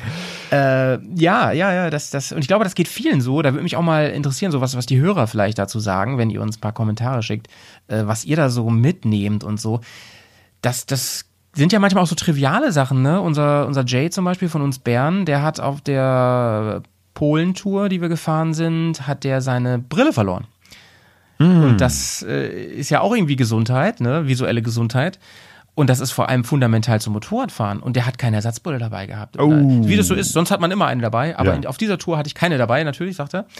Und das war ein Drama. Das war ein Drama, irgendwo in der Kaschubai äh, eine Brille in seiner Stärke zu kriegen oder Kontaktlinsen oder so. Kontaktlinsen haben wir dann versucht mit Kontaktlinsen. Da war aber dann das Problem, dass er das nicht gewohnt ist. Ne? Und ich bin jetzt kein Brillenträger. Ich, aber ich, ich habe mir halt sagen lassen, dass man muss sich an Kontaktlinsen erstmal gewöhnen. Das ist nicht so easy. Es stimmt. Und es gibt ja auch Menschen, die können Kontaktlinsen gar nicht vertragen. Aus welchen Und er Gründen scheint auch so immer. einer zu sein. Ah. Das war Ja. echt kacke. Ja, ich dir. Sonja ist ja auch so eine. Ich, ich, ich selber trage jetzt neuerdings auch eine Brille eben halt zum Lesen, aber die brauche ich zum Motorradfahren nicht und notfalls äh, könnte ich darauf Mhm. verzichten. Sonja braucht immer ihre Brille. Die hat immer eine Ersatzbrille dabei und in, in Namibia hatte sie sogar zwei Ersatzbrillen dabei und die hat tatsächlich die beiden auch gebraucht, weil sie hat dann, da gibt's ein schönes Foto, das müsste ich noch mal irgendwo rauskramen, wo wirklich die drei Brillen nebeneinander sind und alle haben irgendwo ist was abgebrochen, durchgebrochen. Also das war richtig heftig. Da hatten wir einen großen Brillenverschleiß. Aber zum Glück hatte sie immer noch eine bis zum Schluss. Ja, du guck mal, und ich habe, ich bin mit diesem Problem in meinem Leben bisher überhaupt nicht konfrontiert gewesen. Ich mache mir da gar keinen Kopf zu, ne? Aber ich mache mir zu anderen Sachen Kopf. Deswegen lass uns doch mal über Reisevorbereitung reden und Gesundheit. Also Ja. äh, an was an was denkst du noch? Du hast eben gesagt, Migräne, und da kann ich mir halt auch vorstellen, ich, ich kenne natürlich auch Leute, die Migräne stark haben. Ich kenne das zum Beispiel durch meinen Job auch, so mit den Kids auf Klassenfahrt und so, ne? Und ich weiß, das ist so ein bisschen äh, das Ding, dass, dass bei verschiedenen Leuten nur spezielle Mittel gut sind. So wie, so wie bei manchen gewisse Schmerzmittel nicht anschlagen richtig und sowas, ne? Und äh, da hat jeder so seinen im Laufe der Jahre sich selber eingestellt auf ein Medikament, wenn ich, so, wenn ich das mal so sagen will. Und wenn du das vergessen hast, nicht mit hast oder, oder das alle ist, ist halt total blöd, ne? Und wenn du länger auf Tour bist, sprich mehr als ein paar Wochen, also oder wirklich einige Wochen, da können das ja auch mal alle sein unterwegs, ne? Oh ja, da muss man sich da genau überlegen, welche Menge braucht man, was nimmt man da alles mit. Also Leute, die da eine Leidensgeschichte haben, haben das oftmals sehr, sehr gut im Blick. Aber wenn das so eine Sache ist, die jetzt nicht so ganz im Vordergrund steht, dann äh, kann man das auch leicht vergessen. Deswegen ist es, glaube ich, äh, bei Reisen, bei längeren Reisen immer wichtig, sich vorher genau Gedanken zu machen, was brauche ich? Komme ich daran? Also es gibt ja Länder, da kommt man teilweise leichter dran, ähm, aber auf jeden Fall sich da Gedanken zu machen. Und es gibt natürlich auch Dinge, äh, wo du dich äh, vorbereitend äh, verimpfen musst. Also das ist ja auch so ein Thema, ähm, gerade bei Ländern, weiß ich nicht, äh, Lateinamerika, Afrika, Südostasien, ähm, wo es angeraten ist, dass du bestimmte Impfungen äh, dir vorher reinpfeifst. Wir hatten ja das letzte Mal, wo wir uns getroffen hatten, hier auch ähm, mit der Caro gesprochen, die jetzt auch gerade dabei ist, sich zu impfen für ihre große Reise Richtung Mhm. Mongolei. Und was man ja nicht im, äh, auf dem Schirm hat direkt immer, ist ja, dass ja solche Impfungen manchmal, äh, du brauchst ja mehrere Impfungen ähm, für bestimmte Länder oder für bestimmte Zonen, Ja, ja, äh, die ja, du auch im gewissen Abstand ähm, bekommen musst. Also ich Ja, weiß, da für kannst du nicht Afrika einfach morgen reisen, los, genau, oder? ne, da kannst du eben halt nicht sagen, ich hätte gern einmal die, die Afrika-Packung, so, sondern da musst du genau gucken, was, welches Land. Claudia, erzähl mal, erzähl mal, du warst, du warst doch in Afrika. Ähm, wa- was habt ihr gemacht? Also jetzt mal, äh, jetzt lass du mal die Hosen runter. Was habt ihr äh, vor euren Afrika-Aufenthalten? Das waren ja vor allen Dingen, man muss wahrscheinlich auch gucken, wo nach Afrika. Richtig, genau. Das ist ein riesen Ja. Ähm, Ja, ja, das ist- das gibt's auch Was, was Unterschiede. habt ihr machen lassen? Ja. Was, woran habt ihr gedacht? Ähm, ehrlich gesagt, das ist äh, gar nicht so einfach und ich habe jetzt auch nicht mehr im Kopf, äh, ob ich zum Beispiel jetzt für Namibia nochmal, ich glaube für Namibia ist gar nichts großartig notwendig, da ist Krankheit nicht so ein großes Thema. Äh, Kenia schon eher, also Kenia ist klassischerweise, ähm, gut, das ist jetzt keine Impfung, aber da muss man, sollte man immer was gegen Malaria dabei haben, wobei es auch Malaria-Tabletten vor Ort gibt. Ähm, aber das ist auf jeden Fall immer so ein Thema, wenn man sich für Kenia oder Ostafrika vorbereitet, die, die Frage nach Malaria. Aber da, da habe ich gleich mal eine Frage. Ja. Ich war mal ein paar Monate auf Bali, ne? Ja. Und äh, da war Malaria auch ein Thema, gerade auf den Inseln drumherum und so, ne? Ich war eine Zeit auf Mhm. Ne? Java und Gili und so. Und ähm, da ist immer die große Frage, Stichwort Malaria, ähm, vor, äh, präventiv oder nimmt man was mit, wenn man es hat? Mhm. Ich glaube, ich hatte damals so Malarone oder so hieß das, Tabletten. Ja, genau. Lariam und Malarone, das war, äh, waren früher so die zwei führenden ähm, Medikamente gegen Malaria. Ich habe immer Lariam genommen. Das ist, glaube ich, das, was man nur nimmt, wenn man's, äh, wenn man Symptome hat. Ich habe es nicht mehr genau im Kopf. Mittlerweile habe ich jetzt wieder gehört, ich bin auch nicht auf dem aktuellen Stand, dass das wieder eher eher nicht so toll ist, dass Malarone dann doch wieder mehr ähm, empfohlen wird. Vielleicht gibt's auch wieder neue Medikamente. Also ich weiß, 2002 habe ich mich zum ersten Mal damit auseinandergesetzt, wo ich zum ersten Mal beruflich nach Kenia gefahren bin. Ähm, Und das hat sich seitdem immer wieder geändert. Und deswegen äh, würde ich jetzt ungern irgendwelche ähm, konkreten medizinischen Hinweise an der Stelle geben, sondern was ich damals immer gemacht habe, ist, ich bin zum Arzt gegangen und es gibt zum Glück hier an der Uniklinik in Essen, ne? genau, ein, ein, ein, ein Tropeninstitut und eine Ja. Impfsprechstunde in der Virologie. Virologie Mhm. ist ja jetzt das Thema. Aber es gibt tatsächlich ähm, Spezialisten hier in Essen und ich glaube in, in anderen größeren Unikliniken auch. Äh, und da würde ich hingehen und ganz konkret sagen, ich will dann und dann in das und das Land äh, fahren und die können einem dann auch sagen, was jetzt nach aktuellem Stand Mhm. Genau. der Medizin äh, die Sache ist. Also zum Beispiel äh, Gelbfieberimpfung. Ich glaube, es ist die. Da habe ich auch schon in meinem Leben mehrere gehabt und irgendwann hieß es, alle zehn Jahre muss man die ausfrischen und dann habe ich wieder gehört, irgendwann, nee, muss man gar nicht. Nach neuesten Stand der Technik, äh, der Wissenschaft reicht eine fürs ganze Leben. Äh, deswegen, das ändert sich immer wieder und deswegen äh, würde ich da mich nicht auf irgendwas verlassen, was mal vor fünf Jahren oder so galt, sondern immer aktuell das ist der- Ärzte und das ist der Spezialisten beste fragen. Tipp, ja. Mhm. Da bin ich komplett bei dir. Dass, dass, da- deswegen, wir können ja natürlich hier keine Tipps geben, was ihr euch für irgendein Land äh, impfen sollt, sowieso nicht. Ja, das ist Aber, kein ähm, medizinischer euch- Podcast hier. Aber was wir euch äh, wirklich verbindlich als Tipp geben, ist, geht zu ähm, so einem Institut oder zu einer zu einem Tropenarzt, zu einer Tropenärztin, die ähm, machen sich dann schlau oder sie wissen es sowieso, ähm, was nämlich jetzt gerade auch aktuell ist. Vertraut nicht auf irgendwelche Internetforen, die, das kann auch veraltet Ja. sein. Ne? Ja, stimmt, weil bestimmte Krankheiten äh, kommen und gehen ja auch. Ne? Das sehen wir jetzt auch gerade. Ich hoffe, dass in zwei Jahren irgendwie Corona kein Thema mehr ist. Aber auch Malaria ist ja auch so, so etwas, was äh, kommt und geht und mal in dem Gebiet ein Thema ist und dann wieder nicht. Ja, Ebola. Äh, richtig, genau. Also von daher da immer ganz aktuell gucken und Spezialisten fragen. Selbst ein Hausarzt. Ich weiß, ich war erst beim Hausarzt äh, und der war da relativ ratlos und hat dann angefangen irgendwo zu googeln und da dachte ich, nee, äh, da frage ich Ja, dann doch kann ich lieber. auch, denkst dann so, ne? Eben, genau. also Nee, ähm, d- das ist auf jeden Fall der ganz wichtige Tipp. Äh, ich erinnere mich an diese ganze Impf-Action vor meiner, meinem Bali-Aufenthalt. Das ging wirklich Wochen vorher schon los. Ich hatte das große Glück, dass meine Krankenkasse das übernommen hat. Ich war noch Student, so. Das ist ja auch nicht ganz so billig. Ähm, ich hatte auf jeden Fall die Tabletten. Mir, mir hat jemand gesagt damals, ja, es ist halt wirklich eine Riesendebatte, so, ob man präventiv was gegen Malaria machen sollte. Und da hat man mir gesagt, naja, Bali ist aber nicht so wild, ne? Die Insel drumherum dann schon ein bisschen mehr. Äh, aber ich, es ist ja immer, und so, so wird, so wird, deswegen dauert das ja auch so lange mit einem Impfstoff und so. Es wird ja immer abgewogen zwischen Nebenwirkungen und, und dem Impfstoff selber. Also zum Beispiel, äh, um es mal ganz krass zu sagen, jetzt Stichwort Corona, ne? Wir wollen heute eigentlich nicht so viel drüber reden, aber Stichwort Corona, ähm, es ist überhaupt kein Problem, den Virus abzutöten. Das, das, da gibt's genug Mittel und so. Das ist überhaupt kein Problem. Nur der Mensch drumherum, der soll ja noch leben und dem soll es ja gut gehen. Das ist ja das Ding. Ne? Ja. Und deswegen muss man sowas auch immer testen und, und Studien machen. Und deswegen geht das nicht so easy. Und Malaria hat man mir gesagt, es gibt halt auch genug, die sind mit einer Packung Malarone in einer Tasche gestorben, weil sie das nicht erkannt haben. Deswegen schlau machen ist also ist eigentlich immer das Allerwichtigste. Ne? So Genau, und es, es gibt ja auch äh, Nebenwirkungen. Also gerade bei Malarone habe ich gehört, Ja, ja, dass, Äh, dass es eben halt auf die Psyche drückt. Ja, genau, Ähm, genau, Und dass Leute dann, also ich, ne, ich war damals mit einer Gruppe von, von äh, zehn Leuten unterwegs und einige haben eben halt äh, zum Glück nur komische Träume. Also die haben ja wirklich nachts irgendwie seltsame Träume gehabt. Das war, das ging noch. Voll LSD. Aber, ja, ja, so genau. ähm, aber wenn man, äh, es soll eben halt auch Fälle, Einzelfälle geben bei Malarone. Ich meine, ich wäre, da, wie gesagt, ich lege da meine Hand nicht für ins Feuer. Aber es gibt Medikamente, die auch psychisch wirken oder eben halt auf die man allergisch sein kann. Auch da sollte man drauf achten. Äh, da hatte ich zum Glück äh, kein Problem mit.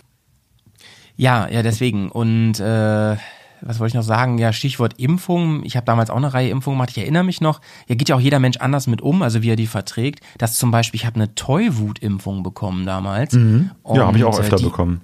Die hat richtig, also bei mir richtig wehgetan, das weiß ich noch. Also manche waren easy, habe ich weggesteckt so, aber Tollwut, das hat mich richtig ausgenockt. Das weiß ich noch. Es waren noch mehrere, ja.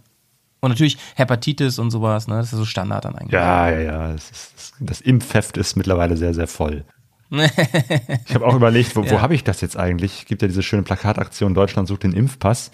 Ähm, Ich mache das immer so, dass ich äh, meinen Impfpass, äh, immer wenn ich ihn aktualisiert habe, wieder ein neuer Stempel drin ist, auch nochmal abfotografiere ähm, und Ja, im Internet ist gut. abspeicher. äh, Weil da finde ich im Zweifelsfall auch wieder, auch wenn ich gerade irgendwo bin und äh, der irgendwo anderswo sein sollte, dann kann ich Ja, immer sagen, ja. hier ist ein, ein Foto, ein Scan davon und da steht alles drin. Das ist eh der äh, Trick 17 so, ne, beim Reisen. Alle Dokumente einmal abfotografieren und irgendwo in die Cloud legen. Dann kommt ihr Genau. immer da wieder dran. Dropbox oder sich selbst per Ähm, E-Mail zuschicken ja, oder was auch immer. Ja, sagen sogar die Botschaften, ne, dass die sagen so, ey, wenn ihr einen Ausweis verliert, äh, weil ihr beklaut werdet oder weil ihr einfach zu doof seid, den zu behalten und ihr geht zur Botschaft, es macht die Sache so viel einfacher, wenn ihr die irgendwo nochmal in der Cloud habt, dann kann man das viel, viel schneller regeln. Ne? Habe ich jetzt, hat mir erst wer gesagt, aus der Botschaft, als ich in Schottland war vor kurzem. Ja. Wobei das in der EU sowieso einfacher ist. Aber so, kommen wir mal nochmal kurz zurück zur Vorbereitung. Du wolltest, du wolltest noch ein bisschen ausplaudern. Was packst du in deine Reiseapotheke eigentlich? Oder wie bereitest du dich noch vor? Ähm, ja, also ich habe eben halt das, das Standard ähm, Erste-Hilfe-Set dabei. Und ansonsten habe ich gar nicht so viel an Medikamenten dabei. Ne? Eben halt meine Geschichte äh, für gegen die Migräne. Dann allgemein Schmerzmittel, das ist immer gut. Ja, ja. Weil- Painkiller ist immer, immer Genau, genau, weil das, das meiste ist, du tust dir irgendwie ein bisschen weh. Also ich hatte zum Glück noch nie einen richtigen Unfall, einen Motorradunfall. Ich bin ein paar Mal gestürzt, so, aber auch wirklich nichts Dramatisches, meistens bei total geringer Geschwindigkeit umgekippt. Meistens kippt das Motorrad ja meistens beim, beim Umparken oder so um.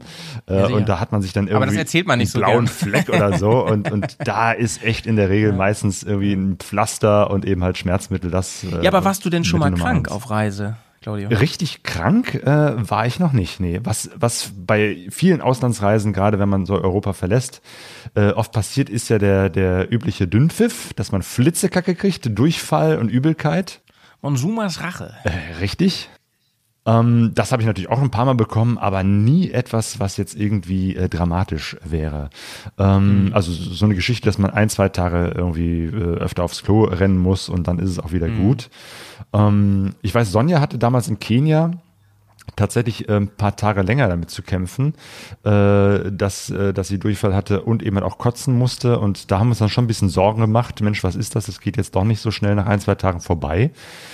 Ähm, da hatten wir aber auch nichts außer den, ach ja, genau, Schmerztabletten hab ich, haben wir immer dabei und was für einen Magen, also ne, wenn man Magenschmerzen hat. Und äh, gegen Durchfall Kohletabletten, aber ehrlich gesagt, die Praxiserfahrung ist, das bringt auch nicht sehr viel. Ähm, auf jeden Fall, in dem Falle hat es auch nicht viel gebracht. Und dann sind wir auch, äh, das Ja. war, als wir auch noch in den Bergen, in irgendwelchen Bergdörfern, wirklich fernab äh, von, von, von Großstadt äh, unterwegs waren. Aber auch da sind wir dann einfach äh, zur nächsten Krankenstation gegangen. Ein Arzt hat sich das angeguckt ähm, und hat ein Medikament verschrieben. Das war ein Antibiotikum, das ging relativ problemlos und in der Apotheke um die Ecke hat sie es auch sofort bekommen. Äh, und damit war das äh, Thema zum Glück auch erledigt. Also da mhm. ging sie auch schon nach mhm. einem Tag wieder besser. Ähm, also das Gute ist ja, dass äh, auch in ländlichen Gebieten gibt es ja oft schon gute Ärzte oder Ärzte, denen man äh, vertrauen kann. Ähm, ähm, also von daher an Medikamenten nehmen wir da nicht so viel mit. Wie sieht's bei dir aus? Äh, ich habe ich hab das große Glück, dass, also ich fahre ja meistens mit meinen Jungs hier, mit den Bears, und ich habe das große Glück, dass ich eine fahrende Apotheke dabei habe, das ist der Petz nämlich. Jeder hat so seinen Auftrag, weißt du, der eine transportiert den Grill und der andere die Medikamente. Und das ist, finde ich, ganz gut, wenn, dann muss nicht jeder so eine fette Reiseapotheke noch dabei haben. Und ähm, ja, allen voran natürlich, was du auch sagst, Painkiller. Und da meistens auch einfach Ibu, Ibuprofen, äh, weil ja, es ist nicht blutverdünnend, so wie Aspirin und es, es, es hilft gegen Zahnschmerzen, es hilft gegen Kopfschmerzen, ähm, gegen äh, stumpfe Verletzungsschmerzen und so, deswegen genau. super. Das gute Allheilmittel. Genau, dann wie gesagt, Diclofenac habe ich immer noch am Start. Ähm, was ich auch immer dabei habe jetzt, äh, wird es ein bisschen schon spezieller, ist ein Mittel gegen Bindehautentzündung habe ich immer dabei. Aha. Da habe ich schlechte Erfahrungen oh. gemacht, nämlich mit. Wenn das unterwegs passiert, ist halt, das sind ja meistens Schmierinfektionen. Also zum Beispiel, wenn, wenn dein äh, Immunsystem schwach ist, ne, dann bist du ja prädestiniert dafür, sowas zu bekommen. Sowieso, zum Beispiel auch Herpes oder sowas, ne? Und ähm, Herpes finde ich jetzt nicht so schlimm. Ich habe das Gott sei Dank so gut wie nie. Also ich habe diesen Virus wohl schon, aber ich weiß nicht, wann ich das letzte Mal hatte, vor 10, 20 Jahren oder so. Ist ewig her. Aber ähm, ich bin ein bisschen empfänglich, was so diese Augengeschichte angeht. Und ich hatte das schon ein paar Mal. Und das versaut dir komplett die Tour, ne? Weil ja, ist auch unangenehm im Helm irgendwie. Ich fahre ja gerne Richtig. mit offenem Visier, wenn da der Wind reinpfeift und du dann irgendeine Richtig. Entzündung in, den Bin, in der Minderhaut in, äh, hast, das äh, möchte ich auch nicht erleben. Und wenn du ein gutes Zeug dabei hast, ne, das hilft innerhalb von ein, zwei Tagen, dann ist das so gut ah, wie weg. Ja. Zumindest bist du dann beschwerdefrei. Jo. Und, und das ist, ich hatte mir auch mal, das war, das war, da habe ich mal am Augenlid auch sowas eingefangen und so. Das ist einfach scheiße, weil du immer wenn du blinzelst, es wird halt nicht besser von alleine, ne? ist total nervig. Mm. Sowas habe ich, sowas hab ich auf jeden Fall immer dabei. Und jetzt lass mich mal kurz überlegen, was habe ich noch dabei? Ach so, kleiner Insider. Ich habe immer Babypuder dabei. Habe ich an anderer Stelle auch schon mal erzählt. Das ist äh, mein super Move. Äh, ich teile den aber gern mit euch allen da draußen. Äh, ich benutze mal Babypuder für meine Füße. Ah, richtig, genau. Das hast du auch mal erzählt. Ja, ja, das ist interessanterweise in Brasilien äh, ist das gang und gäbe, dass man da so, da gibt's extra Puder für die Füße. Ja, ja, genau. Ja, das ist kulturell bei uns halt in Deutschland völlig äh, seltsam, kennt man gar nicht. So, wieso? Ja, ja. Ich gucke auch mal alle komisch an, dass ich hier sieht mal aus, wenn ich kokse, bevor wir losfahren morgens auf dem Campingplatz. Ja, ja, mein ganz der Puder, äh, Motorradfahrer mit der dicken schwarzen Karre und dem weißen Pulver, mit dem ah, ist mal was komisch, Witziges was passiert. macht der da mit dem weißen Pulver? Ja, da ist mal was Witziges passiert, das habe ich noch nie erzählt äh, im Podcast. Und zwar waren wir Offroad unterwegs im Wald und äh, ich hatte äh, mein Babypuder. Ich habe mir noch, als ich die Schuhe angezogen habe, manchmal ist es ja so heiß morgens und da musst du immer genau überlegen, in welcher chronologischen Reihenfolge ziehst du dich jetzt an, um möglichst, möglichst wenig zu schwitzen. Ah ja, genau. Und, Schuhe ganz zuletzt, am Ende, ganz am Ende die Schuhe noch an und so. Und jetzt so, oh nein, ich muss ja noch einpudern. Also hatte ich die noch eingepudert und dann hatte ich aber schon alles ver vertaut und verzogen und, und festgemacht. Und ich so, scheiße, was machst du mit dem Babypuder jetzt? Und ich habe immer, ähm, ein weiterer Trick übrigens an der Stelle, ich habe immer ein Packnetz dabei, da kannst du immer noch so ein paar Sachen schnell runter ah, ja, das ist gut. machen. Ne? Und da habe ich das Babypuder dann reingemacht und jetzt passiert folgende Situation. Wir haben das leider nicht auf Video, aber es muss so gut ausgesehen haben. Ich bin, ich bin vor, ich glaube, vom Jay gefahren und dann bin ich äh, im Wald über so eine fette Wurzel oder sowas, so ein Schlagloch, ich weiß nicht was gefahren. Und in dem Moment fällt mein äh, Babypuder, was noch ziemlich voll war, aus dem Packnetz raus und landet volle Kanne auf dem Waldboden und platzt auf, weil ich, ich weiß nicht, ob ich da noch irgendwie mit dem Bike drüber bin, und eine riesige ähm, Kokswolke entsteht um mein Motorrad rum. Und Jay sagte, es war eine Mischung aus wirklich Weihnachtszauber und äh, äh, ähm, äh, Drogendealer, der irgendwo hingefallen ist. Äh, also optisch stelle ich mir das wunderschön haben. vor. Du in so einer Puderwolke. Ja, Wahnsinn. Dramatisch. Ja, das Ding war noch voll und es hat sich wirklich über, es sah aus, als wenn ein Bäcker genießt hat in der Bäckerei. So sah das aus. Hammer. Sehr, sehr schön. Und ihr habt ja keine ja, Aufnahmen genau. von. Das, ihr, ihr müsst aber das nachstellen. Nicht, nee, ja. Das musst du noch mal machen. Wir, wir haben es überlegt nachzustellen, aber es war ja dann alle mein Babypuder. Ich musste mir ein neues holen. Ähm, ja, Stichwort Augen, da ist mir eingefallen, ich hatte einmal eine Geschichte, ähm, da ist mir tatsächlich ein Insekt, wahrscheinlich eine Biene oder was, in, in den Helm reingeflogen. Das war in ah. Serbien. Ah, und da waren wir, äh, ja, ja, genau. Und die hat mir dann wirklich unters Auge gestochen. Ähm, das tat sehr weh, ne? Sofort irgendwie Helm, da hatte ich noch keinen Klapphelm, sondern musste erstmal rechts ranfahren, ganz hektisch und schnell den Helm auf. Man weiß ja. ja. nicht, ist das Tier noch da oder ist es schon längst weg, keine Ahnung. Ich merkte nur, es hat mir da irgendwie äh, ins Auge oder unter, also zum Glück nicht ins Auge rein, aber eben halt unter das Auge, wo ja die Haut auch sehr empfindlich ist, äh, ja, gestochen. Ja, und erst dachte ich, ah, okay, ist nicht so schlimm, komm, wir fahren weiter.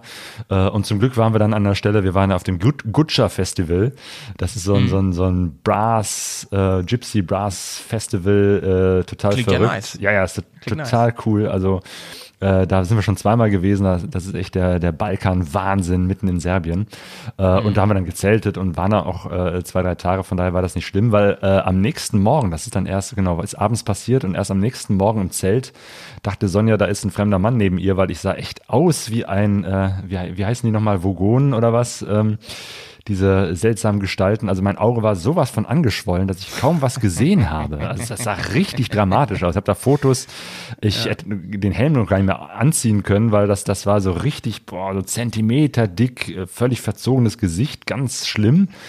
äh, hat auch ordentlich wehgetan. Also das hat dann über Nacht äh, erst gewirkt. Ich meine, es war auch heiß und so, aber das war nice. richtig scheiße. Und da sah ich auch wirklich aus, als hätte ich da eine, eine üble Prügelei gehabt.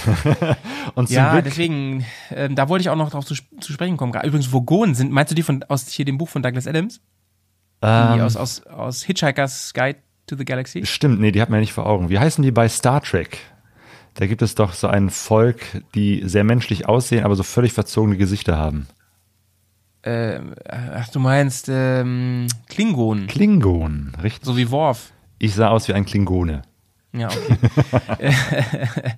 äh, ja, die haben immer so eine Stirn, ne? Richtig. Ja, deswegen, genau. Und ich bin zum Beispiel Allergiker ähm, mit Insektenstichen. Ja. Und ich habe immer so Zeug dabei. Also das, das Mindeste, was man dabei haben sollte, finde ich, ist eine kleine Tube mit so, so sowas wie Phenestil, ne? Also, oder was Vergleichbares. No Werbung. Äh, also irgendwas, was lindert, was, was abschwellen lässt. So ist mega wichtig. Bei mir, ich habe da noch so ein bisschen anderen Kram dabei, so speziell für Allergiker. Äh, weil wenn mich eine, eine Wespe sticht, das, das kann halt übel ausgehen. Ne? Im Halsbereich ist bei mir wäre ganz, ganz schlimm. Ja. Und das kann halt passieren, wenn du ja in heißen Gegenden fahre ich halt auch ohne Halstuch und so, weil es einfach heiß ist. Und ja. ähm, kann halt durch einen blöden Zufall passieren, dass die da irgendwo landet und sich, ange und sich irgendwie äh, ein bisschen angepisst ist, dass du die da wegmobst und die dann einfach mal zusticht. Ja, stimmt, weil halt, Insekten im Helm, das hatten wir ja öfter. Ähm, ja. Aber ja. Dass, dass die zusticht, das habe ich zum Glück nur dieses eine Mal gehabt. Und normalerweise habe ich auch kein Problem mit irgendwelchen Stichen. Also ich äh, reagiere da nicht allergisch drauf, aber dieses Tier, keine Ahnung, was da war oder wer weiß, wo die vorher war. Auf jeden Fall, das hat total äh, bei mir ähm, äh, zugeschlagen und das sah echt übel aus. Ja. Und zum Glück war das eben halt so ein Festival war, waren da eben halt auch so, so kleine Ambulanzen, so Wohnwagen, wo die Leute hauptsächlich so die besoffenen Leute verarztet haben. Und ich war da halt zwischendurch auch und die haben mir dann auch, äh, auch irgendwo so etwas gegeben. Mhm. Äh, also was, was ich, was ich Allergie ähm, und das, genau. das war dann auch irgendwann gut, aber es sah erstmal sehr dramatisch aus. Was ich auf jeden Fall halt äh, mitnehmen würde in dem Zusammenhang, Stichwort Gesundheit und Prävention und so, ist halt auch Anti-Insektenzeug. Habe ich immer ah, dabei, stimmt. weil wir ja, jo, genau. ja, wir campen ja super viel. Mhm. Ne? Und äh, also klar, Prävention kann man vor allem auch durch lange Kleidung und so erreichen. Aber wie gesagt, ich bin ein bisschen allergisch und auch Mückenstiche machen mir oft sehr zu schaffen. Und deswegen bei mir das A und O, Hände und so, die sind dann ja meistens frei, die wirklich einzusprühen. Und Halsbereich, Kopfbereich und so, Gesicht, da äh, so, wie so die, die Klassiker Autan und sowas halt. Genau, ja, ja. Also ich bin jetzt zwar nicht allergisch, aber trotzdem sind Mückenstiche scheiße. Vor allem, wenn du mehr als zwei hast, das äh, kann dir auch echt mal die Nacht äh, kosten. Also von daher, klar, Mücken äh, Spray und, und äh, die üblichen Vorsichtsmaßnahmen mit Kleidung oder auch mit, mit Netz, wenn man irgendwo in einer Pension ist, dass man da vielleicht so ein Mückennetz hat, gerade da, wo es eben halt auch ein Problem mit einer Malaria gibt. Das sind auch so ganz einfache Dinge, die man tun kann, aber die schon ein bisschen helfen. Ja, ja, ja. Genau, also äh, das sind wahrscheinlich so Klassiker, aber man vergisst sie gerne. Ähm, einen hätte ich noch im Angebot und das ist äh, ganz trivial. Äh, Sonnenschutzmittel, super wichtig. Oh, UV-Schutz, ja. ne? Stichwort mhm. Gesundheit, denn äh, das, man denkt immer so, ja, ich habe einen Helm auf, da kann nichts passieren. Nee, für den Arsch. du kannst dich richtig verbrennen. Du bist, den, du bist ja den ganzen Tag, zum Beispiel mit den Wangen, bist du den ganzen Tag der vollen UV-Strahlung ausgesetzt. Das ist richtig heftig. Das sieht dann auch sehr, sehr komisch aus, wenn das ganze Gesicht Ja. weiß ist, aber nur Nase und Wangen sind so knallrot. Ja, ja, ja, ja. ja. Jo, habe ich auch schon alles erlebt. Oder äh, damals in Brasilien, da hatte ich, äh, würde ich heute auch nicht mehr machen, da hatte ich so diese typischen Shopper-Handschuhe. Also eigentlich nur so, so, so Lederteile, wo die Finger so frei sind. Nice, nice, wie so Fahrradhandschuhe. Ja, ja, genau, wie so Fahrradhandschuhe se- sehen die aus. Und die sind natürlich auch nicht besonders lang. Und zwischen denen und meinen Ärmeln, die ich auch immer ein bisschen hochgekrempelt hatten. Ich hatte damals, ich war jung und hatte wenig Geld und hatte nur meine Ruckerjacke, wo man das, Ja. das ähm, Gore-Tex nicht rausnehmen konnte. Das heißt, ich war echt bei Temperaturen, weiß ich nicht, zwischen 35 und 40 Grad mit so einer Gore-Tex-Jacke unterwegs. Totaler Scheiß. Und dann habe ich sie natürlich immer offen gehabt und immer die Ärmel hochgekrempelt, damit da irgendwie Luft reinkommt. Und dann war natürlich eine große Lücke zwischen diesen äh, viel zu kurzen Handschuhen und der hochgekrempelten Jacke. Und genau in diesem Zwischenraum, da hat man auch nicht so drauf geachtet. Da habe ich mir dann auch so manchen üblen Sonnenbrand äh, Krass, ne? zugezogen. Deswegen äh, gut, dass wir nochmal drüber geredet haben. Das ist wirklich ein Klassiker. ja, ja, Ich das habe vergisst man dann auch. Ja, jetzt, wo du es davon Ja. redest, äh, erinnere ich mich wieder Ich dran. habe dass- hab noch was gleich. Ich Ne, was. man, man reibt sich dann einmal morgens ein und denkt, das, das war's. Aber ne, irgendwie vier Stunden später ist das eben halt die, die, Richtig, die Schutzwirkung weg und dann hast du dann doch wieder einen komplett verbrannten Arm. Das und- ist nicht gut. Genau, und, und, und du sagst es ja, also das Problem ist, du kriegst halt nicht mit. Durch den Fahrtwind, Ja. du kriegst es nicht mit. Es ist so Du fühlst dich gut, alles Skifahren, super ne, und äh, irgendwann stellst du fest, boah, jetzt tut's aber richtig weh. Ja, es brennt richtig krass. Abends Ja. beim Duschen merkst du es spätestens. Ähm, ich habe noch was, was ich immer dabei habe und das ist äh, sowas wie, äh, ich nenne jetzt immer hier, wollte ich mal sagen, ein paar Marken, aber nur, das heißt nicht, dass, dass es keine anderen gibt. Imodium Akut habe ich immer damit äh, dabei. Ne? Ah ja, das ist für den Magen, hast, ne? Ja, du hast eben äh, über äh, Monsum, Monsumas, heißt das so, Rache gesprochen? Montezumas. Äh, Montezumas, genau, genau, Montezumas Rache. Ja. Äh, da gibt's ja diese, die, diese Geschichte auch zu. Ähm, googelt die doch mal. Und dagegen, das Problem ist halt folgendes. Äh, du sagst, äh, deine, deine bessere Hälfte war mal eben zwei Tage Knockout. Jo. Ne, so richtig. Manchmal musst du aber ein Flugzeug bekommen, weil dein Motorrad äh, muss zur Spedition, du fliegst nach Hause, hatte ich schon, oder du will, musst einen Zug bekommen, einen Autozug, wo du mitfahren willst. Oder du musst einfach wieder arbeiten am Montag oder keine Ahnung. Ja. Und dann muss man manchmal einen Tag Motorrad fahren, obwohl man eigentlich gar nicht so richtig kann, weil man ständig muss. Und für solche Fälle ist das einfach brutal wichtig, einfach mal sowas dabei zu haben. Das ist ja keine Lösung, man sagt ja auch so blöd, was raus muss, muss raus, ne? Aber um mal so einen Tag hinzubekommen, ist das gut, sowas dabei zu haben. So, ein- so, ein, so ein Zeug, was den Magen und Zu dem Stichwort, was raus muss, muss raus, haben wir einen sehr, sehr schönen Audiokommentar von dem Marco. Ja. Ich glaube, Ja. das sollten wir jetzt mal hier äh, einspielen. Gerne, gerne. Knall Ja. den doch mal rein, bitte. Hier kommt der Marco. Bisher hatte ich Glück. Bis auf einmal Durchfall in Norwegen bin ich eigentlich immer sehr gesund wieder nach Hause zurückgekommen. In Norwegen habe ich mir an einem Straßenstand äh, ein Milchgetränk gekauft und ähm, ja, im Laufe des Tages hat mir das nicht sehr gut getan. Wie es so ist, ich sitze auf dem Motorrad und ich kriege Durchfall, der nicht mehr zu stoppen ist. Ich saß dann für ein paar Tage in einem Hotel fest. Zum einen musste ich mir mal die Motorradhose wieder reinigen und zum anderen musste ich auch erst einmal wieder körperlich soweit fit werden, um überhaupt weiter Motorrad fahren zu können. Kein schönes Erlebnis, aber daraufhin habe ich mir dann meine Reiseapotheke etwas angepasst und seitdem habe ich auch immer ein Mittel gegen Durchfall mit dabei. Im letzten Podcast habt ihr auch noch kurz das Thema Trinkblase angesprochen. Ich habe eigentlich immer eine auf Reise mit dabei und ähm, bisher hatte ich eigentlich noch nie Probleme damit. Ich achte einfach immer darauf, dass ich die Trinkblase am Abend leer trinke oder leere, je nachdem, und am nächsten Morgen frischen, sauberem Wasser fülle. Ist eigentlich ganz praktisch, gerade wenn man in äh, wärmeren Regionen unterwegs ist und recht einfach mal kurz einen Schluck Wasser trinken kann. Soweit von mir, Grüße aus der Schweiz, euer Marco.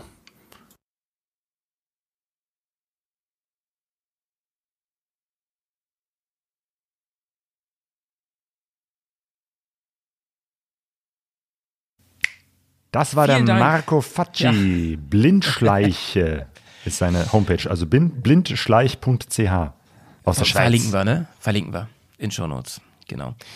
Ähm, ich mache mal schnell noch was zum, bevor wir in unsere kurze Pause gehen. Ich äh, sag noch mal schnell, was ich noch dabei habe. Ich habe äh, Stichwort Gesundheit. Du hast gesagt, du hast Erste Hilfe dabei, klar, ne? Und ich habe da immer noch mal ein paar extra Pflaster drin und so, Mhm. äh, weil die, die sind manchmal un unterbesetzt in so einem, da sind ja mehr dann wirklich so heftige Bandagen drin und sowas. Ähm, dann habe ich immer noch Halsschmerzzeug dabei. Weil Oh. mich das manchmal den letzten Nerv kostet, wenn ich, den, wenn ich drei, vier Tage lang, ich bin auch ein bisschen anfällig, Halsschmerzen habe. Deswegen habe ich oft so, sei- und sei es es nur so, so Salbei-Bonbons oder sowas Ja. dabei.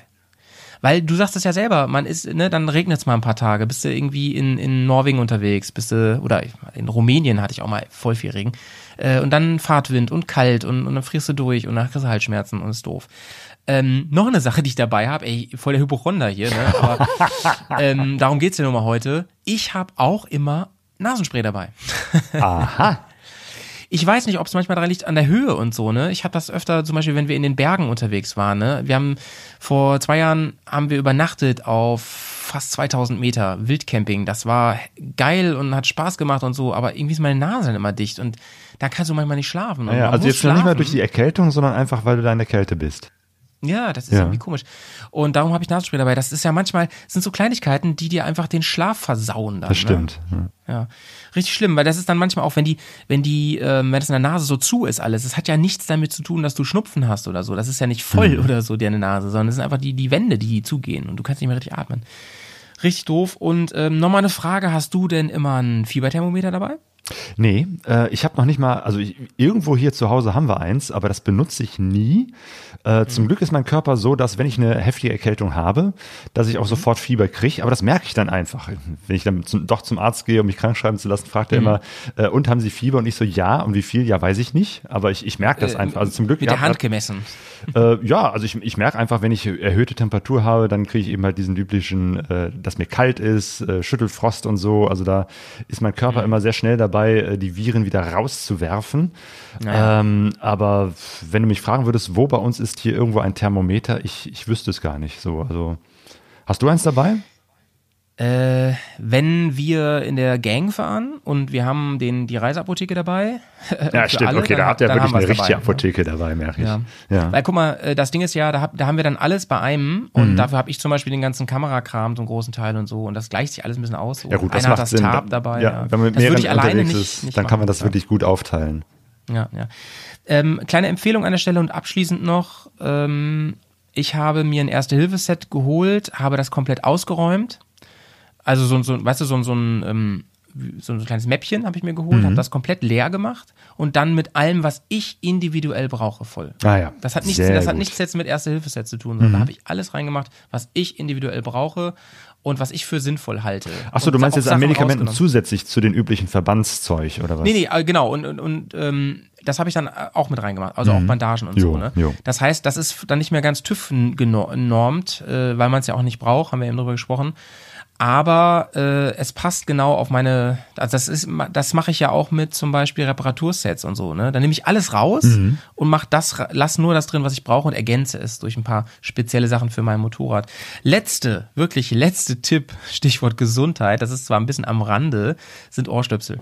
Ah ja. Hab ich auch mal. Nehmen keinen Platz mit, wiegen nichts, können dir die Nacht retten. Das, das ist wieder Sonjas Thema. Die hat auch immer Ohrstöpsel dabei in großen Mengen, weil Ah, sie ja. dann äh, gut abschalten kann. Gerade irgendwie, wenn man im Zelt übernachtet, hörst du ja auch echt alles. Ja, genau. Äh, um dann eben halt mal kurz die Außenwelt abzuschirmen. Das, wo ich tatsächlich welche immer oder, oder nutze, wenn ich mal auf der Autobahn fahre, was ja eigentlich immer scheiße ist mit dem Motorrad auf der Autobahn draußen, gerade wenn man mit so einem kleinen äh, Einzylinder äh, Ja, ja, ja, ja. Wie ich unterwegs ist. Ähm, aber dann ist es halt laut und unangenehm und da nutze ich dann auch gerne mal Ohrstöpsel, um einfach, weil, weil wenn du so zwei, drei Stunden diesen Lärm im Helm in den Ohren hast, das ist auch nicht Dann gut. bist du durch, ne? ja. Das ist Stress. Ja, ja das, das stresst allein akustisch. Claudio, ähm, wir machen jetzt eine Pause und äh, zur Pause weißt du ja, immer wenn wir zusammen Podcast machen, gelten da die Bearcast-Regeln. Das heißt, auch jetzt füllen wir wieder unsere Playlist bei Spotify und du darfst dir wieder einen Song wünschen. Bitte wünsch dir irgendwas, was es auch gibt, ne? Du immer mit deinen exotischen Wünschen. Ich habe jetzt das Exotische, ich bin gut vorbereitet und habe extra bei Spotify nachgesehen, äh, die kennen das auch, und zwar ist das Bomba Estéreo. Das ist eine kolumbianische Band. Sagt ihr das was? Und Nee, überhaupt nicht. Ah ja, solltest du reinhören, haben viele gute Songs und ich wünsche mir Internationales. Machen, äh, macht Bomba Stereo denn auch Musik in Stereo? Ja, natürlich. Also die machen eine ganz wilde Mischung aus ja, Elektronik, Hip-Hop, äh, Ska, Reggae, äh, aber eben halt auch Cumbia. Also du hörst da echt alles raus, aber du hörst eben halt auch, dass sie Lateinamerikaner sind ähm, und äh, eine, eine sehr, sehr schöne ähm, Mischung aus verschiedenen Stilen. Das ist so ein Rhythmus, der sehr, sehr gut nach vorne geht. Also gerade zum Motorradfahren sehr gut zum Hören und thematisch internationales, jetzt gerade in Zeiten von geschlossenen Grenzen auch ein sehr, sehr gutes Thema. Und es macht total Lust, wieder aufs Motorrad zu steigen und zu reisen. Auch das Video, ich meine, gut, da geht es nicht ums Reisen mit dem Motorrad, sondern da reist eine Frau dann auf äh, äh, Rollschuhen durch die Welt. Nice. Aber es macht total Fernweh und ist auf jeden Fall Skater ein Girl. guter Tipp für eure Bearcast-Liste. Sehr schön. Ja, was wünschst du dir? Ich wünsche mir heute, ich gebe heute einen Wunsch weiter vom Hörer. Äh, Ich hab, wir haben ja irgendwann mal vor ein paar Podcasts gesagt, hier, wir brauchen ein paar Hörerwünsche für die Playlist und wir haben echt viele, viele bekommen. Heute eine vom Chris, ja, den ich ja sehr mag. Äh, Shoutouts an dich, Chris. Heute kommt äh, Fever for the Flavor von Hot Action Corp. Ah, Find das kenne ich cool. nicht. Das kennst du nicht, ne? Ja, knallt, kannst ja mal reinknallen, die Playlist kann man auch ohne ein Abo hören übrigens. Ja, genau, so mache ich das. Ich habe kein Abo bei Spotify, aber ich habe die App alleine, um nachzuchecken, ob unser Podcast da drauf ist. Sauber. Jo. Sauber. Bis gleich, Claudio. Bis gleich, mach's gut. Ciao.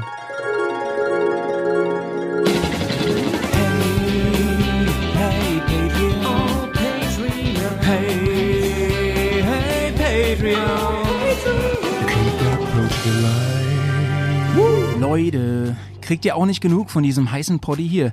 Dann kann ich euch nur empfehlen, einfach mal bei patreon.com slash Tour reinzuschauen, denn da könnt ihr erstens uns unterstützen und zweitens kriegt ihr über 50 Sonderfolgen vom Bearcast. Ist es nicht richtig geiler Scheiß? Einfach mal abchecken. Jetzt geht's weiter. Ciao. So, frischer Kaffee ist da. Mhm. Ich bin versorgt. Geht's dir auch? Bist du auch gut versorgt? Ich trinke Leitungswasser, aber oh, danke der Nachfrage. Danke. Sehr Heute keine gesund. Whisky-Time, ne? Ja. Wir, sind, wir haben heute Vormittag Aufnahmetermin und ich weiß, dass ich so ein Image habe, aber ich trinke selten vormittags Whisky. Selten. Heißt nicht nie. Wo ist Freitag heute, ne? Es ist Wochenende quasi. Ja. Wir nehmen an einem Freitag auf. Ja. Ähm, wir sollten vielleicht diesen Podcast an einem Freitag publizieren und sagen, ey, haben wir ja gerade aufgenommen. Es ist quasi hier äh, First Take und dann sofort hochgeladen. Ja, zack. ohne Schneiden, ohne irgendwas. Ganz roh. Raus in die Menge. Und in Wirklichkeit kommt er jetzt irgendwie erst in, in zwei Jahren raus und äh, Corona kein Thema mehr. Und alle fragen sich, worüber reden die beiden da? Also, Claudio, witzige Geschichte, ne? Ich war heute schon ein bisschen unterwegs heute Morgen. Unter anderem war ich einkaufen, ne? Und da war ich im Rewe, äh, bei mir hier in der Nähe. Und da haben die jetzt, also es gibt jetzt ja wieder Toilettenpapier und so, ne? Ja, Gott Also sei Dank. Gott sei waren Dank, ganz ne? kurz vor knapp, weil wir eben halt keins gehottet hatten. aber das ist jetzt auch ein paar Wochen her. Aber echt so in der harten sorry, Zeit, ich hatte das- äh, Mitte alles, März, ja. Anfang April, dass wir echt Ja. so kurz bevor wir die letzte Klopapierrolle äh, aufgebraucht hatten, gab es dann wieder welches.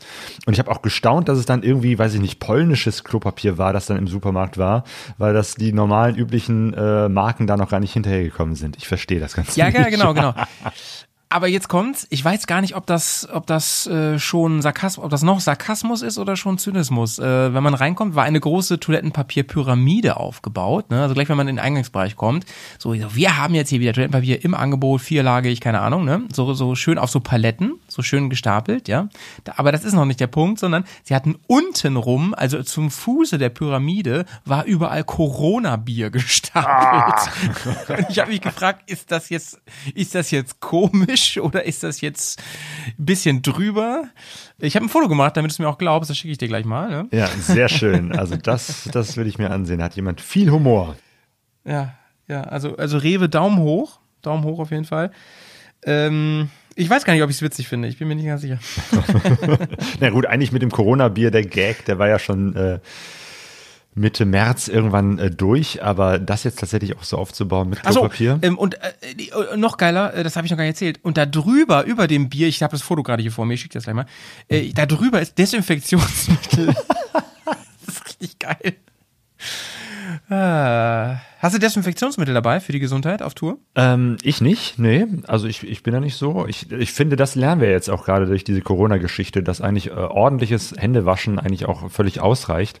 Weil mit Ja. zu viel Desinfektionsmittel kannst du ja auch die ähm, äh, oberste Schicht auf der Haut, die ja eigentlich äh, Viren und, und Bakterien abwehrt, auch zerstören. Also wenn du dir ständig die, die äh, Hände mit Alkohol oder so etwas desinfizierst, Scheiße, ist es ne? auch nicht Ja. äh, gesund.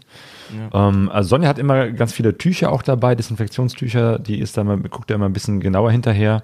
Ich meine, gut, klar, jetzt habe ich mir auch angewöhnt, äh, mir noch öfter und noch länger die Hände zu waschen. Ähm, aber eigentlich äh, kommen wir oder komme ich mit den üblichen Regeln ähm, auch ganz gut klar. Also ne, regelmäßig die Hände waschen, nicht so viel ins Gesicht und an die Nase fassen. Äh, und das betrifft ja auch Lebensmittel, äh, dass man eben halt Lebensmittel nicht, äh, auch gerade frische Sachen, so wie Salat oder Obst, äh, nicht sofort in den Mund steckt, sondern guckt, dass man das irgendwie waschen kann. Ich meine, gut, bei Salat ist es schwierig, aber eben halt die typische, der, der Apfel am Straßenrand oder so. Also schälen ähm, oder waschen. Wie, wie heißt die Regel nochmal? Wash it, peel it, ähm, boil it or forget it. Also man, da sollte man schon it, genau. die, die Oberfläche schon gucken, dass, dass die äh, weg ist, dass man die schält oder gut wäscht. Oder dass man das Ganze, was man da isst, äh, dass es äh, gut gebraten, geröstet ist Hm. äh, und nicht einfach so in den Mund steckt. Ja. Du bist ja zum Teil Pole und zum Teil auch Brasilianer ne? und Deutscher. Ja. Ähm, Ich bin trinkst du denn Multikulti. abends immer einen, einen äh, Wodka oder ein, was trinken die in Brasilien? Wahrscheinlich trinken die Rum, ne? Weiß nicht Äh, genau. nee, äh, Caipirinha. Also Ah, Zuckerrohr, Caipi- Schnaps. Caipi- Ja. Und daraus kann man diese wunderbare Caipirinha mit einer Limette machen. Wir sind ja auch hier Ah. im Limettenhaus. Nice. Dann äh, natürlich äh, Slivovitz ähm, und äh, als Deutscher muss ich natürlich dann auch nochmal Wie Slivovitz, das ist doch Balkan, Slivovitz. Ah ja, stimmt, ja. Äh, Polen ist, ist es Wodka? Gott, die, die haben da auch Ja, sowas selbst klar, ge, gebranntes, was man da immer kriegt. Wodka Äh, nee, durch meine äh, Migräne-Geschichte trinke ich fast gar keinen Alkohol. Deswegen bin ich auch bei euren äh, Whisky-Geschichten ganz weit außen vor. Das ist sehr schade, aber ich vertrage Ja. kaum noch was. Und das Ganze hat leider angefangen, als ich schon 30 war. Das heißt, in meinen jungen Jahren konnte ich Ah. ganz normal Alkohol trinken. Ich weiß, wie es ist, mal irgendwie äh, drei, vier Bier getrunken zu haben. Also jetzt, ich muss mich noch nicht mal ordentlich besaufen. Klar, das habe ich auch schon mal erlebt, aber so dieses schöne Gefühl irgendwie, wenn man so ein bisschen so leicht wird und alles ganz locker wird, das geht leider Keine nicht mehr Termine mir. und leicht einsitzen. Ne? Ja, genau. Auf Partys oder einfach Ja, so ja. am Abend. Nee, das ist leider nicht mehr drin. Also wenn ich, wenn ich eine 03er Flasche Bier trinke, dann ist das, dann bin ich schon richtig äh, gut dabei. Mhm. Aber oftmals ist selbst das nicht drin. Ich habe auch gerne Wein getrunken, also so einen richtig trockenen Rotwein. Mag ich eigentlich nach wie vor, aber vertrage ich einfach nicht. Also das Mhm. Okay. ist so ein Punkt, ähm, auch auf Reisen oder so. Da äh, bin ich immer außen vor, wenn es darum geht, hier den Alkohol, den Schnaps oder was auch immer zu trinken. Aber, aber das ist ein Thema, Reisen und Gesundheit und so, äh, ist ein Thema, äh, Karte auf Reisen. Also wenn, Oh, ja. wenn ich mit den, wenn ich mit den Bears unterwegs bin und wir wissen, dass wir am nächsten Tag einen Off-Day haben, ne? Das heißt, äh, da fahren wir kein Motorrad, sondern wir wollen Sightseeing machen oder sowas, ne? Oder einfach ein bisschen rumpimmeln äh, und uns den Akku wieder vollladen. Da machen wir eigentlich das Dümmste, was man machen kann und schießen uns oft komplett aus dem Leben, ne? Weil dann, ähm, wir lieben es auch so ähm, lokale Sachen zu probieren. Ja, also, das ist eigentlich auch richtig. Ja. Ja. Ja, also wenn es da zum Beispiel dann so einen Schnaps gibt, den es nur da gibt oder so, da wird erstmal gekauft und der wird erstmal probiert, ne? Und wir sind leider alle solche äh, Hobbyalkoholiker, die ähm, äh, zwar nicht regelmäßig trinken, aber gerne mal einen dann zu viel, wenn. Weißt du, was ich meine? Ja.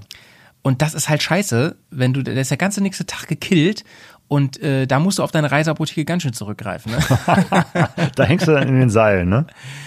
Ja, richtig, richtig schlimm ist halt, wenn zum Beispiel einer halt da keinen Bock drauf hat. Ich, ich erinnere mich an eine Situation, da waren wir unterwegs und ähm, da haben Pets und der Jay, die haben da richtig Gas gegeben und haben sich auch noch ein bisschen, waren dann noch so in so Local Pubs und so, weil die gesagt haben, oh voll cool, die aus dem Dorf sind ja alle, da können wir ein bisschen kon kulturelle Kontakte knüpfen und mal erfahren, wie das Leben hier ist und so, ne? Und ich so, oh Leute, ich hab keinen Bock drauf, ne? Und ich war dann, bin dann im Zelt geblieben, ein bisschen dies, das gemacht, ich weiß nicht mehr was gemacht, gelesen oder so, bin dann auch relativ früh geschlafen gewesen. Ich erinnere mich noch, dass die irgendwann schon im Morgengrauen zurückkamen und die waren den nächsten Tag komplett out of order und mir ging's halt voll gut, ne? Und ich hatte voll Bock, was Das zu ist ja am nächsten Tag gerecht, ne? hey, lass uns Sport machen. Hier, Lauter. Musik angemacht den ganzen Tag. Ja, ja, ja. Aber ich will mich hier nicht aus dem Fenster lehnen, das gab's auch schon andersrum. Äh, ja, das ist auf jeden Fall ein Thema. Ansonsten, wir haben ja eben schon ein bisschen über ähm, den, den Klassiker gesprochen, über Magen- und Darmprobleme. Das ist ja auch so ein, so ein Klassiker. Ähm, du hast von dem Unfall erzählt. Hast du es denn, du selber hast ja gesagt, hattest so, einen, so einen heftigen Unfall jetzt noch nicht. Hast du es denn irgendwie mal mit Leuten, mit denen du unterwegs warst oder so erlebt, dass wirklich einer mal nicht weiter konnte, nicht weiterfahren konnte, weil irgendwas Schlimmeres war? Zum so? Glück nicht. Also da habe ich einfach äh, bisher immer Glück gehabt. Ähm, ich meine, gut, in der Regel bin ich auch nicht in Gruppen unterwegs, sondern nur alleine oder eben halt mit Sonja. Ja. Und äh, auch Sonja ist, hatte schon mal ein paar äh, Stürze, aber auch nie etwas, was irgendwie dramatisch war, wo jetzt irgendwas kaputt gegangen Mhm. wäre, was in irgendeiner Form wirklich den Reiseverlauf hätte stoppen oder verändern können. Mhm. Also da haben wir einfach äh, sehr, sehr viel Glück gehabt, auf jeden Fall bisher. Klopf auf Holz. Klopf ey. auf Holz. Ja, ja, also so, so habe ich das auch noch nicht erlebt, aber ähm, ich habe schon Sachen erlebt, dass jemand von uns oder ich selber auch sich zum Beispiel was verknackst hat beim Offroad-Fahren oder so, ähm, vor allem im Bereich der muskulären Sachen oder auch Bänder oder so, dass es halt ab da wirklich Schluss war mit irgendwelchen Spirenzien und so, ne, dass man dann wirklich nur noch gesehen hat, so okay, cool bleiben, nach Hause fahren. Ähm, so mit so, dass wir Karre abtransportieren mussten und Krankenhaus und so, das Gott sei Dank auch noch nicht, ey, toi toi toi.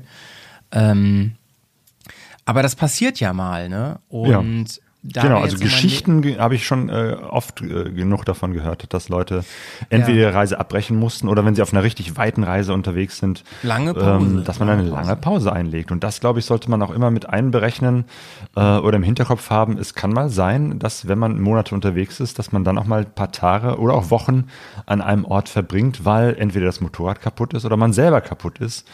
Ähm, und das ist dann nicht der Weltuntergang, sondern manchmal braucht man auch einfach etwas längere Zeit, äh, Ja. um sich von irgendetwas zu erholen oder wieder Gerade gesund so- zu werden. äh, gerade so Stichwort äh, Verkehr in fremden Ländern und so, wo man erstens nicht so dran gewöhnt ist und zweitens, wo einfach auch mehr passiert. Auf jeden Fall, ja. Ne?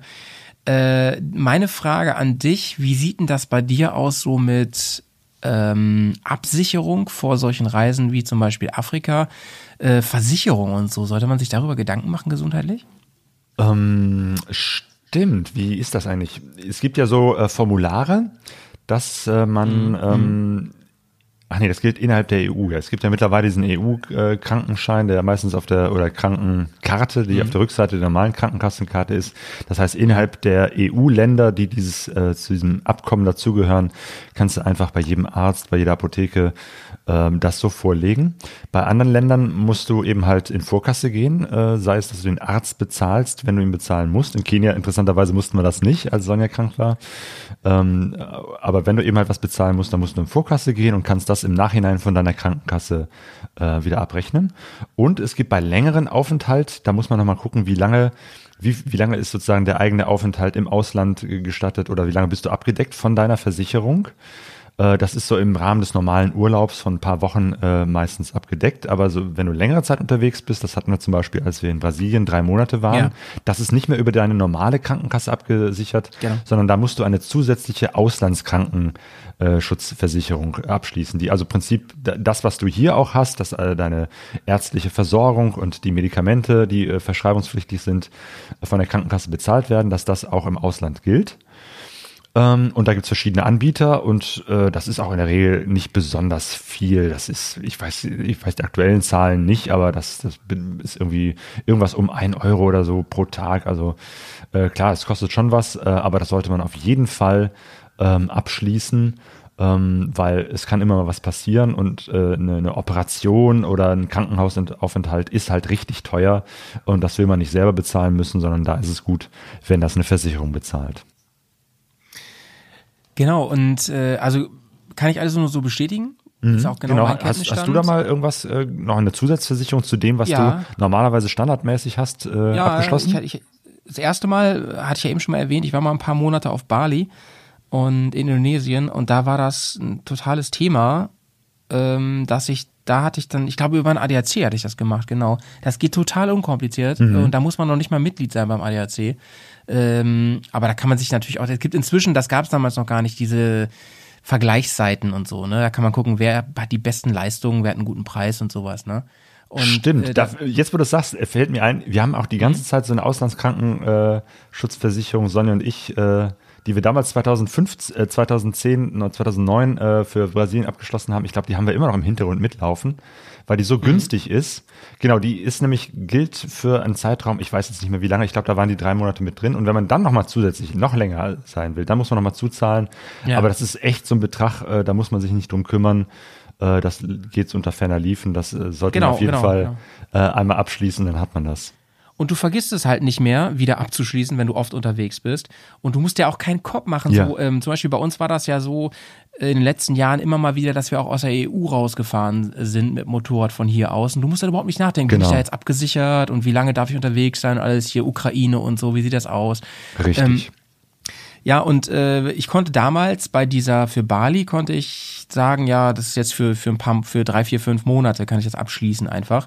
Und da sollte man immer, finde ich, drauf achten, wenn man ein Hobby hat wie wir mit dem Motorradfahren, was ist da speziell drin für Motorradfahren ne? und was ist nicht drin. Es gibt sogar Versicherungen, die sagen, gewisse Dinge wie das Offroad-Fahren zählt unter Risikosportart oder sowas, ne? Und das ist exklusive und so. Da muss man ein bisschen drauf achten, dass das passt und so. Äh, ganz viele haben zum Beispiel so Sachen wie Tauchen nicht mit drin und sowas, ne? Fällt mir gerade oder Bungee Jumping und sowas, oh, ja. keine Ahnung mhm. oder oder so ein Zeug, ne? Und äh, ganz wichtig finde ich, wie ist das mit Rücktransport? Habe ich das alles abgesichert über irgendwas? Ne? Mhm. ADAC oder ähnliches oder so. Mhm, stimmt, und, das kann man auch zusätzlich noch äh, versichern lassen. Ja. Genau, genau. Und wie ist das mit ähm, Rückflug und so? Das kann schnell irre teuer werden, oh, ja. wenn man da nicht ja. drauf achtet. Ja. ja. Also es ist oftmals oder, oder, nicht notwendig, ja. weil viele Länder eben halt doch eine relativ gute Versor medizinische Versorgung haben, sei es nicht irgendwo auf dem Lande, aber dann spätestens in der Hauptstadt, so dass äh, das Ausfliegen oftmals äh, gar nicht notwendig ist. Ähm, mhm. Aber wenn es denn tatsächlich ich, ich äh, ist, dann ist das richtig ja. teuer. Also dann sollte genau, man das auf jeden Fall über eine Versicherung abgeschlossen haben. Ja, ich kann dir was konstruieren. Also erstens, wenn es äh, komplizierter wird mit einem Bruch oder so, wo ich sage, oh, ich will das eigentlich hier nicht machen lassen. Ganz ehrlich, mhm. will ich nicht machen lassen. Oder B, wenn ich, wenn ich aufgrund einer OP oder einer Verletzung oder so noch eine lange Zeit habe, in, äh, mit der ich, also sprich Wochen, äh, in denen ich nicht transportfähig so richtig bin und ich bräuchte einen Spezialsitz im Flugzeug oder eine Liege oder so. Ne? Mhm. Ne? Das ist alles nicht so einfach und so, wenn ich das mit abgesichert habe. Sonst muss ich einen riesen Aufpreis zahlen. Ähm, es kann halt sein, dass deine normale Krankenversicherung das nicht übernimmt und so. Und die sagen dann, wieso, du stirbst ja nicht. Mhm. Bleib einfach noch vier ja. Wochen da vor Ort und dann fliegst du zurück und du sagst dir, ich will aber nach Hause. Ähm, dann sowas einfach mal abchecken, je nachdem auch wie empfindlich man da selber ist. Und du hast es gerade gesagt, es sind meistens ganz kleine Beträge. Einfach mal machen. Ja, genau, weil stimmt, medizinisch machen. notwendig sind die meisten Rückflüge nicht. Also ne, genau. das, das ist oft so der, der Punkt, wo die Krankenkasse sagt, äh, bist du vor Ort medizinisch versorgt? Und das ist man in der ja. Regel. Äh, ja. Und dann braucht man auch keinen Rückflug. So, und dann, dann wird's eben halt dann teuer, wenn du sagst, oh, ich muss jetzt aber noch vier Wochen im Bett liegen. Das möchte ich gerne lieber zu Hause machen. Dann brauchst du da schon eine extra Versicherung, weil sonst wird's richtig teuer. Das stimmt. Ganz genau, ganz ja. genau. Ja.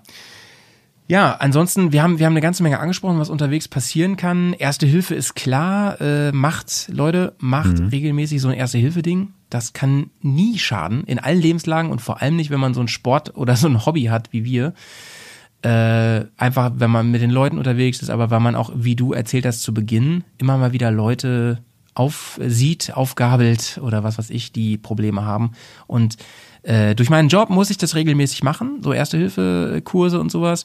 Und es, es, es gibt einem auch eine große Routine und Sicherheit, sowas immer mal wieder zu machen, alle paar Jahre mal. Ganz Ich habe äh, lange Zeit auch äh, Jugendarbeit gemacht äh, und in der Zeit habe ich auch öfter äh, Erste-Hilfe-Kurse gemacht, weil da gibt's ja auch diese Fortbildungen, äh, Juleika-Schulungen für Jugend, also ehrenamtliche Jugendleiter, äh, die ich selber gegeben habe. Und dann war immer halt ein Teil dabei auch Erste-Hilfe-Kurs, das haben dann die Johanniter zum Beispiel oder so äh, angeboten, da war ich dann mit dabei. Dadurch habe ich über viele Jahre hinweg auch äh, einmal pro Jahr mindestens einen Erste-Hilfe-Kurs besucht. Mhm. Das ist leider schon lange Zeit nicht mehr so. Also ich denke, es wäre eigentlich auch nicht schlecht, wenn ich das nochmal besuche, aber zumindestens weiß ich viele Dinge so, äh, habe ich jetzt im Hinterkopf aus dieser Zeit, dass ich jetzt zumindestens äh, einen groben Verband weiß, wie man den anlegt, äh, äh, wie das funktioniert und äh, wie stabile Seitenlage funktioniert, die Geschichten so, ähm, ja. wie man einen Helm abzieht. Ähm, also das ist, das sind, glaube ich, so Sachen, die sollte man hin und wieder nochmal auffrischen. Das reicht nicht, wenn man den einmal mit 18 mit dem Führerschein gemacht hat, äh, wenn das schon Ewigkeiten zurückliegt. Ja, ja. Ja. Zum Erste-Hilfe-Set und was hat man so mit dabei? Haben wir auch einen äh, Audiokommentar von äh, Monika und Christian bekommen. Den können wir vielleicht Ja, an dieser ja, Stelle mal schön. einspielen. Die beiden haben ja schon öfter kommentiert. Äh, das sind die beiden, die, äh, wo sie schwanger war und auch äh, noch mit dem wachsenden Bauch Motorrad gefahren ist. Irgendwann wurde es dann doch zu eng in der Motorradkombi. Äh, mittlerweile ist das Kind da. Man hört es ein bisschen im Hintergrund. Und die beiden haben auch noch mal was zum Thema Gesundheit auf Reisen gesagt. Ich bin gespannt. Hallo Sonja, Claudia und Pauli. Monika hier. Ich folge euren Aufruf bezüglich Gesundheit und Unfällen unterwegs. Unser Setup, was wir immer am Motorrad haben, ist einmal so eine Warndreieck Stoffüberzieher für den Helm. Das konnten wir auch schon mal nutzen, als wir Ersthelfer bei einem Unfall waren und dann die Unfallstelle abgesichert haben. Und äh, wir haben so ein ähm, Erste-Hilfe-Paket, so ein kleines unterm Sitz, was wir aber noch mit so einer Beatmungsmaske nachgerüstet haben, weil falls es mal irgendwann äh, schwierig werden sollte, dass es dann nicht ganz so eklig ist. Also besser haben als brauchen ist da unsere Devise und die sind ja nicht so groß und kriegt man ja in jeder Apotheke. Also das, das haben wir immer dabei und ähm, hat's ein Krankenhaus, ein Supermarkt äh, und ja, dann kann man sich mit dem, was man dann halt benötigt, noch entsprechend äh, ausstatten. Und ähm, meistens hätte man ja sowieso nicht das Richtige dabei. Dann noch ein paar Best-of-Geschichten, äh, was uns alles so passiert ist. Und zwar, ähm, ich habe im Sommer den Effekt gehabt, im Urlaub natürlich, dass ich lauter Pickel, so Hitzepickel am Arsch und am den Beinen gekriegt habe, weil meine Haut hat mit diesem Netz in meiner Textilkombi reagiert und ja, die Abhilfe war dann halt, dass ich dann halt äh, Boxershorts von meinem ähm, Freund, äh, jetzt Mann, angezogen habe. Das hat auch sehr gut funktioniert. Nach ein paar Tagen war es dann alles wieder gut. Aber äh, ja, wir waren ja im Urlaub und wir hatten ja nicht für zwei Leute genug Boxershorts dabei. Dementsprechend haben wir uns dann halt im Ausland nochmal mit weiteren Boxershorts ausgerüstet. Und jetzt mache ich das im Sommer nur noch so, dass ich halt mit seinen Boxershorts fahre. Und seitdem hatte ich das Problem dann auch nicht mehr. Ja, dann noch eine witzige Anekdote ist, wir waren in Norwegen mit Freunden zusammen. Das, äh, wir bestanden aus drei Motorradfahrern und zwei Autofahrern, die in einem Auto gefahren sind. Und relativ am Anfang hat sich der eine Autofahrer ungünstig in der Dusche verletzt und hatte eine äh, etwas grö größere Schnittwunde am Fuß. Und da kam dann auch unser Erste-Hilfe-Paket zum Einsatz, dass wir das dann ordentlich verbunden haben. Und äh, leider hat sich das dann entzündet und äh, es war nahezu eine Blutvergiftung.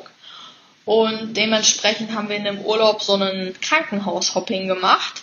Äh, ja, wir sind dann ins Krankenhaus, dann hat er Antibiotika gekriegt, aber das hat nicht richtig angeschlagen und äh, beziehungsweise es gab eine allergische Reaktion. Dementsprechend sind wir dann wieder ins Krankenhaus. Die Sache ist halt, in äh, Norwegen sind die Städte etwas weiter auseinander, aber nichtsdestotrotz hat es wunderbar geklappt, dass wir da äh, immer gut versorgt worden sind. Ja, und dann wurde er dann entsprechend auch für drei Tage stationär aufgenommen. Da, ja, wir waren in, in der Zeit ja schon überhalb des Polarkreises.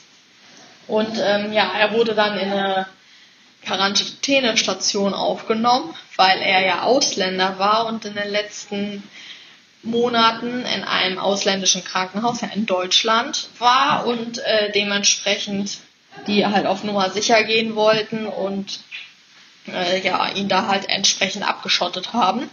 Und wir sind dann halt noch ein Stückchen weiter gen Norden gefahren, haben dann eine Wanderung durchgemacht, die wir unbedingt machen wollten und haben ihn dann wieder eingesammelt, haben umdisponiert und äh, sind dann halt Strecken gefahren, die landschaftlich sehr schön sind, auch vom Auto aus gesehen. Also dass äh, er dann halt nicht noch irgendwie weit zu irgendwelchen Aussichtspunkten hin humpeln müsste, sondern halt bequem dann im Auto sitzen bleiben konnte. Ja, das war unser Erlebnis damals in Norwegen. Und ja, dann waren wir dann nochmal mit ihm da, weil wir das Gefühl hatten, dass es irgendwie nicht so richtig besser geworden ist alles. Aber dann hat sich herausgestellt, dass es halt der normale Heilungsverlauf ist. Aber ja, er hat einige Krankenhäuser von innen gesehen in dem Urlaub. Und dann hatten wir nochmal das Erlebnis, dass wir halt auch wirklich die Schmerztabletten gebraucht haben, als wir der Sierra Nevada unterwegs waren in Spanien. Da ist Christian in der einen Kurve weggerutscht. Wir wissen bis heute nicht, wieso. Wir gehen, wir, oder wir sind felsenfest der Meinung, dass es irgendwas mit der Reifenmischung zu tun hat. Und ja, da ist er dann halt weggerutscht und ähm, ja, ungünstig gestürzt. Und da waren wir auch sehr froh, dass wir da halt die Schmerztabletten dabei hatten. Hat zum Glück ist nichts weiteres passiert mit irgendwelchen Brüchen oder was auch immer. Ja, das äh, Lenkkopflager am Motorrad ist kaputt gegangen und äh, so, aber rein körperlich haben die äh, Schmerztabletten da schon sehr gut geholfen. Also, macht's gut, bleibt gesund, bis dann. Tschüss. Noch als kleinen Nachtrag, das hatte ich eben vergessen zu sagen. In anderen Ländern ist das ja auch mit dieser Verschreibungspflicht nicht ganz so streng. Ähm, da kriegt man ja relativ viel frei verkäuflich. Also beispielsweise, ich war in Brasilien, das war leider kein Motorradurlaub, aber da habe ich Zahnschmerzen bekommen und dann sind wir in der Apotheke, haben das entsprechend geschildert und dann habe ich Antibiotika frei verkäuflich so erhalten. Das wäre ja in Deutschland unmöglich. Und äh, ja, und als auch als wir in Norwegen waren, da brauchten wir relativ viel Verbandsmaterial und da haben wir festgestellt, dass in nahezu jedem Supermarkt eine extra Apothekenabteilung war, wo man sich halt mit diversen Dingen halt entsprechend eindecken konnte. Und wenn man halt feststellt, man fährt jetzt für eine gewisse Zeit durchs Niemandsland, da kommt halt nichts, dann deckt man sich halt vor Ort mit den entsprechenden Dingen, die man halt benötigt, ein. Also auch ähm, so Mückenspray oder so. Wenn man jetzt feststellt, man kommt da jetzt in eine Region, dann kauft man das halt auch vor Ort. Ja. Grüße gehen raus, Shoutouts an euch beiden. Mensch, ey, ihr seid ja äh, immer echt gut dabei. Ja, Monika und Christian, ganz herzlichen Dank auch nochmal. Die haben uns äh, kürzlich ein äh, Care-Paket geschickt mit dem äh, großen ähm, Nachteil, ich habe jetzt einen Motorschaden, weil da war Motoröl dabei und ähm, als ich jetzt da in der Werkstatt war, sagten die, äh, das war wohl gar kein Motoröl, sondern irgend so ein äh, Schnaps, den die mir da reingekippt haben. Da war auf ja. jeden Fall Motoröl dabei und das war kein Motoröl, sondern Schnaps. Das war doch, äh, habe ich auch bekommen von denen. Voll super. Oder wir haben das bekommen. Kipp es das nicht war, in deinen Motorraum. Das war, das war Das killt den Motor. Ja, ähm, auf jeden Fall tolle Geschichten, die sie erzählen. Ähm, und ich habe denen das auch schon gesagt, Mensch, ihr, ihr müsst eigentlich mal einen eigenen Podcast machen, weil das ist hochinteressant. Die beiden sind ja äh, übelst äh, Motorrad besessen und äh, ne, überlegen jetzt auch schon, ob sie nicht äh, mit ihrem Kind jetzt sich ein äh, Gespann zulegen. Und ich glaube, es wäre ja. sehr, sehr spannend äh, zu hören, diese ganze Entwicklung, ähm, wenn ihr beide, Monika und Christian, einfach mal einen eigenen Podcast startet. Nein, ich glaub, sollen die nicht, Claudio. Dann haben die ja keine Zeit mehr, immer hier schön unseren Bergcast zu unterstützen mit Beiträgen. Ich würde aber auf jeden Fall gerne zuhören, wenn die ihren eigenen ja. machen. Okay. Go Podcasting. Ähm, Go Podcast, ja, stimmt natürlich. Sorry, dass ich hier gerade auch so ein bisschen ähm, neben der Spur war. Ich musste mich neu ordnen. Ich musste meine, meine, mein Drehbuch mal wiederfinden hier. Äh, jetzt bin ich wieder da. Ich würde ganz gerne noch mal einen Block einschieben, äh, Claudio, und zwar so diesen ganzen Bereich. Wir reden jetzt hier seit äh, fünf Stunden über Dinge, die passieren können, Dinge, die ich mitnehmen sollte an Medikamenten, an äh, Versicherungen abschließen, an Unfällen, die schon passiert sind. Also da könnte man natürlich jetzt auch sagen, warum fahre ich überhaupt noch los? Weil äh, es ist ja anscheinend eine ziemlich gesundheitsgefährdende Geschichte, unsere, un, unsere große Passion, oder? Wie siehst du das? Was für Stimmt, Gefühle ich habe hab angefangen mit dieser ja. Unfallstatistik. Ähm, also ich möchte in keinster Weise hier den Eindruck erwecken, dass das alles nur eine große Gefahr wäre, weil das ist ja auch so das, das Klischee von den Motorradfahrern, die mit einem Bein schon im Grab stehen. Das finde ich, äh, äh, das ist, das ist nicht die Absicht nicht dieses Podcastes und auch nicht des, äh, des, des Hobbys und dieser Leidenschaft, die uns verbindet. Äh, denn Motorradfahren ist was wunderbar Schönes und wie gesagt, das, mir selber ist da noch nie äh, viel passiert und äh, ich hoffe auch, dass es so weiterhin bleibt. Ähm, und ich glaube, das äh, Erste, was beim Motorradfahren im Vordergrund stehen sollte, ist eben halt das Unterwegssein, äh, das Genießen äh, und nicht die Angst vor irgendetwas, was einen dann lähmt und eher äh, zu Hause bleiben lässt. Ja, und das kann man, finde ich, nicht doll genug unterstreichen. Äh, ich finde es halt relevant und wichtig, dass man über sowas redet und sich Gedanken macht, denn alles andere ist einfach saunaiv und da muss man sich auch nicht wundern, dass einem irgendwann, also äh, es ist ja immer so romantisch zu sagen, jo, ich, ich nehme meine Zahnbürste mit und dann geht's los auf Weltreise und so, ne? Aber so einfach ist es echt nicht und das, das rächt sich dann auch. Man muss nicht wie ich irgendwie ähm, sich den ganzen Tag mit sowas beschäftigen, weil es mir halt auch Spaß macht. Äh, das ist für mich ein Teil des, der Reise selbst. Ah, die so, ganze Vorbereitung, die Gedanken, ja, was nehme ich noch mit und woran muss ich denken ja. und wo bringe ich das unter am Motorrad mit und dem, so. Mit dem Finger über die ja. Karte fahren und so. Ne? Ich bin so ein Typ. Ich, ich habe auch volles, volles Verständnis für andere Leute, die einfach nur losfahren und so. Es, es hat ja auch eine gewisse Romantik. Aber ähm, man sollte sich über so grundlegende Sachen ein paar Gedanken machen. Und das sind auf jeden Fall die, die Sachen, die schnell äh, wirklich, äh, weißt du, wenn ich mein Nasenspray nicht dabei habe, ist halt doof, aber sterbe ich nicht, ne? Aber ähm, wenn ich kein Erste-Hilfe-Set dabei habe und brauche eins, dann wird's halt kritisch, ne? Mhm. Sag ich mal so. Genau, und es geht eher so um, Sache, um, ja, ja. um, dass man Dinge abhakt, äh, dass man sie dabei hat, um dann den Kopf auch frei zu haben und sich nicht mit den Sorgen zu plagen, sondern zu wissen, okay, ich bin jetzt für den Notfall abgesichert, ich weiß, wo mein Erste-Hilfe-Set ist, aber jetzt kann ich dann auch losfahren und das Unterwegssein genießen. Ganz genau. Und ich ähm, würde auch jedem vorschlagen, erstmal diesen Podcast zu hören, natürlich. natürlich. Beste ich Vorbereitung. Würde, ich würde jedem raten, ähm, und das ist ja fürs ganze Leben wichtig, ist auch bei Corona wichtig, immer versuchen, Dinge einzuordnen, Wahrscheinlichkeiten einzuordnen, um einem den Spaß halt nicht zu nehmen. Das ist auch ganz wichtig. Und ich kann euch auch nur sagen, je mehr ihr unterwegs seid, desto mehr Vertrauen gewinnt man in manche, in viele Sachen. Wir haben jetzt kürzlich einen Podcast gemacht zum Thema äh, Diebstahl und sowas, ne? Und, und äh, Gefahren und so. Also ich habe dazu auch nochmal so, so ein Einzelding gemacht. Und da betone ich auch an mehreren Stellen, ähm, ein gewisses Grundvertrauen ist einfach wichtig, um eine gute Zeit zu haben. Und das gilt natürlich letzten Endes auch für äh, Gesundheit und so und für Krankwerden und für Unfälle und so. Ähm, vorsichtig sein, ja, sich Gedanken machen, ja, aber sich davon nicht bestimmen lassen. Ne? Das ist halt wichtig. Positiv denken, cool bleiben, das ist wichtig. Äh, ansonsten macht mir das ja auch alles kaputt. Das ist ja Banane. Ne? Das ist richtig Banane. Wir haben noch einen Audiokommentar von dem Joshua und der unterstreicht äh, nochmal ganz besonders dieses äh, cool bleiben, weil ähm, ne, es gibt ja auch dieses Bild, um äh, ein Motorrad zu fahren und vor allem eben halt Offroad unterwegs zu sein, große Reisen zu machen. Das mhm. ist nur etwas, wenn man total fit ist und, äh, und, und für die Stärksten der Starken. Ähm, und äh, Joshua ist eigentlich so ein Typ, weil der hat äh, vor einigen Jahren eben halt seine Reise gemacht äh, quer durch Afrika von Wetzlos, dem kleinen Dorf, in dem er lebt, ähm, bis runter nach Kapstadt, also einmal quer durch den afrikanischen Kontinent.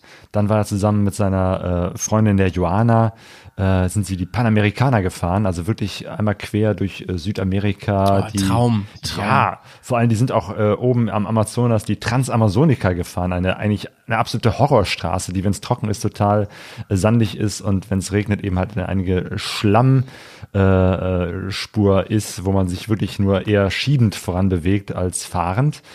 Um, ähm, und dieser Typ, äh, der Joshua, der ist eben halt einer, der trotzdem auch mit einer Krankheit zu kämpfen hat. Und davon äh, erzählt er, wir haben ein kleines Gespräch gemacht, wo ich ihn nochmal dazu be speziell befragt habe. Das kommt jetzt in dieser Aufnahme. Bin, bin äh, gespannt. Hau mal raus. Jo. Ich bin verbunden mit Joshua Steinberg. Grüß dich, Joshua. Grüß dich, Claudio. Der Grund, weshalb ich dich angesprochen habe für unseren Podcast Gesundheit und Reisen, ist, ähm, dass du ähm, schon seit einigen Jahren äh, mit äh, Mukoviszidose lebst. Ja, seit, seit 29 genau. Also es ist ja, ist ja eine Krankheit, die hat man von Geburt an. Von daher war das von Anfang an Thema. Okay. Äh, beschreib mal, was ist das für eine Krankheit? Ja, das ist eine Autoimmunerkrankung, die dafür sorgt, dass ähm, zuallererst mal deine Fettverdauung nicht richtig funktioniert, sodass du dafür Zusatzmedikamente benötigst.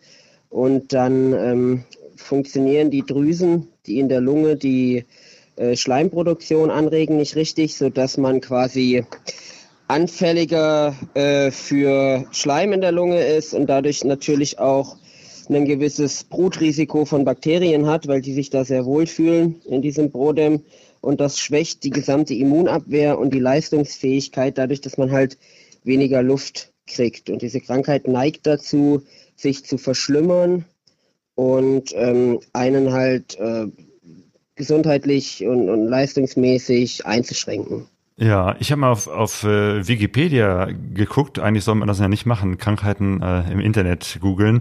Ähm, aber da steht sogar, dass die Krankheit in der Regel tödlich endet. Ist das richtig? Na gut, das ist schon richtig. Das Leben endet in der Regel auch tödlich. Die Frage ist natürlich, wann. Und ähm, es ist so, dass je später man geboren wird, ähm, desto höher ist die Lebenserwartung und die Lebenserwartung steigt auch natürlich mit Fortschreiten der, ähm, der Forschung, der Medizintechnik. Ähm, ich lese nicht so oft bei Wikipedia schon gar nicht über eigene Erkrankungen, weil das äh, dann neigt man zur Frustration. Ähm, ich äh, ja, weiß zwar, dass die Lebenserwartung geringer ist als bei anderen Menschen, aber die Frage ist ja auch gar nicht, ob das so ist oder ob das nicht so ist, sondern was man tun kann, um möglichst lange fit zu bleiben und möglichst viel vom Leben zu haben. Weil Leben wird ja nicht in Jahren gemessen, sondern in Erlebnissen. Das ist richtig. Ähm, du ich habe dich erlebt äh, auf äh, Motorradreisetreffen, da hast du manchmal äh, so ein, äh, das sah aus wie so eine äh, Pfeife aus Plastik, äh, also so ein, ein Gerät, mit dem du wahrscheinlich äh, so inhaliert hast, ne? Oder, oder beschreib mal, was musst du tun, äh, um deine Lunge äh, freizuhalten oder was musst du auch an Medikamenten oder an sonstiger Medizin haben? Also ähm, es ist ja so, dass, wie gesagt, der Schleim zähflüssiger ist, dadurch, dass die Drüsen nicht richtig funktionieren und ähm, dieser Schleim sich in der Lunge sammelt und davon alleine nicht rauskommt, so wie beim normalen Menschen, der dann hustet und dann ist es weg. Ähm, was hilft, ist die Befeuchtung der Lunge mit Kochsalz. Mit Hilfe eines Inhalators, der das Kochsalz vernebelt, dann atmest du das ein und dann musst du natürlich husten, das reizt die Lunge auch. Das machst du dann meistens zweimal am Tag, manche dreimal, manche viermal, manche gar nicht. Ich mache es zweimal morgens und abends und das dauert jeweils so 20 bis 30 Minuten. Ich nutze das, um spazieren zu gehen oder ein Buch zu lesen und ähm, mache so die Lunge frei und für einen Tag äh, leistungsfähig. Und äh, musst du sonst noch irgendetwas äh, auf Reisen mitnehmen an Medikamenten? Also ich brauche am Tag vier Kochsalzampullen A2 Milliliter. Ich brauche zwei Tabletten Antibiotikum, um Bakterieninfektionen in der Lunge vorzubeugen. Ich brauche circa 10 bis 15 Kreon-Fettverdauungskapseln, um das alltägliche Fett zu verdauen. Dann nehme ich ein Studienmedikament, was die Drüsenfunktion verbessert. Das sind zwei Pillen am Tag. Und dadurch, dass ich ähm, Diabetiker bin, also einer von vier Mukoviszidose-Patienten ist auch Diabetiker, muss ich natürlich zu jeder Mahlzeit, die Kohlenhydrate enthält, Insulin spritzen und abends Langzeitinsulin spritzen. Also es ist schon ganz gutes Köfferchen, was ich packe, wenn wir auf Reisen fahren. Ich sag mal, für drei Monate kann man schon einen Rucksack mit 15 bis 20 Liter Inhalt rechnen, nur Medikamente. Hui, genau. Und du warst auch schon richtig lange unterwegs. Wie lange warst du auf deiner Afrika-Reise unterwegs? Das waren sieben Monate ungefähr. Und da hast du, hast du da die ganze Zeit die Medikamente von Anfang an dabei gehabt oder hattest du die Möglichkeit, zwischendurch welche einfach in der Apotheke zu kaufen? Ich ähm, habe die Möglichkeit, das in der Apotheke zu kaufen, theoretisch schon. Praktisch aber würde das natürlich die Reisekosten immens erhöhen, weil keine Krankenkasse der Welt bezahlte die Medikamente im Ausland. Das muss man dann, wenn man eine deutsche Krankenversicherung hat, auch in Deutschland ähm, beziehen, die Medikamente. Das heißt, ähm, es macht Sinn, die Medikamente von Deutschland mit auf die Reise zu nehmen. Problem ist allerdings, Insulin beispielsweise muss ja gekühlt werden, normalerweise auf um die 8 Grad, um haltbar zu bleiben. Meine Erfahrung zeigt, dass es da gewisse Toleranzen gibt, wenn das Insulin dauerhaft nicht über 20 Grad und kurzfristig nicht über 40 Grad erreicht, dann hält es so circa drei Monate, bevor die Wirksamkeit der Enzyme nachlässt. Also wenn man beim Motorradfahren ähm, realistisch ist, dann kann man keine Kühltruhe oder keine 12-Volt-Kühlung dauerhaft betreiben, schon gar nicht in Afrika. Also muss man sich überlegen, ähm, wie lange hält das Zeug? Das habe ich vorher ausprobiert, ungekühlt und habe halt festgestellt, drei Monate hält das. Und so äh, bin ich nach drei Monaten immer auf äh, Nachschub angewiesen. Und leider äh, ist es nicht so einfach, wie man denkt, dass man das äh, bestellt und dann kriegt man das geliefert oder dass das irgendeiner verschickt, weil die Zollbestimmungen der meisten Länder dieser Welt verhindern das. Ich müsste dann quasi auf den theoretischen Preis der Medikamente 50, 30, 20, 70 Prozent Steuern zahlen, je nach Landesvorschrift. Und das, obwohl ich die Medikamente ja gar nicht bezahle, weil ich bin ja versichert. Also die beste Möglichkeit ist äh, die Grauzone, dass jemand anderes die Medikamente mitbringt. Auch wenn das äh, jedes Land vorschriftsmäßig erlaubt. Aber ähm, das ist so die einzige Möglichkeit, dass ein Verwandter dich besuchen kommt oder dass du irgendwie übers Internet jemanden findest, ähm, der zufällig ins gleiche Land fliegt und dann bringt er die Medikamente mit. Also so haben wir das bisher auch immer gehandhabt. Das heißt, auch auf eurer gemeinsamen letzten Reise quer durch Südamerika hattet ihr da immer irgendwelche Menschen, die mal kurz aus Europa, aus Deutschland vorbeigekommen sind, um euren äh, deinen Medikamentenvorrat wieder aufzufrischen? Genau, man braucht natürlich eine gewisse Portion äh, Mut, denn mh, man kann für so eine Reise im Voraus nicht äh, alle Besuche planen. Man weiß ja gar nicht, äh, wann man wo sein wird. Und so muss man dann, wenn man merkt, die Medikamente gehen langsam zur Neige, anfangen zu kalkulieren, okay, wo bin ich in circa einem Monat und wen kenne ich, der mir dahin Medikamente bringen könnte. Konkret war das in Südamerika so. Die erste Lieferung, die kam von einem Bekannten meines Vaters der durch Zufall Freunde in Chile hatte und diese besuchte zu dem Zeitpunkt, zu dem meine Medikamente zur Neige gingen. Der zweite Besuch war mein Bruder, der ist nach Brasilien geflogen und wir haben gemeinsam drei Wochen ähm, Motorradtour dort gemacht und er hat natürlich bei der Gelegenheit auch die Medikamente mitgebracht und die dritte Gelegenheit, das war ein äh, Reisekollege, den ich schon aus Afrika kannte, der Gerd. Der kam ähm, aufgrund eines Unfalls nach Deutschland zurück zur Reha flog dann wieder nach Südamerika, um seine Reise fortzusetzen und es passte ganz genau. Wir haben uns in Peru getroffen und er hat uns die Medikamente übergeben.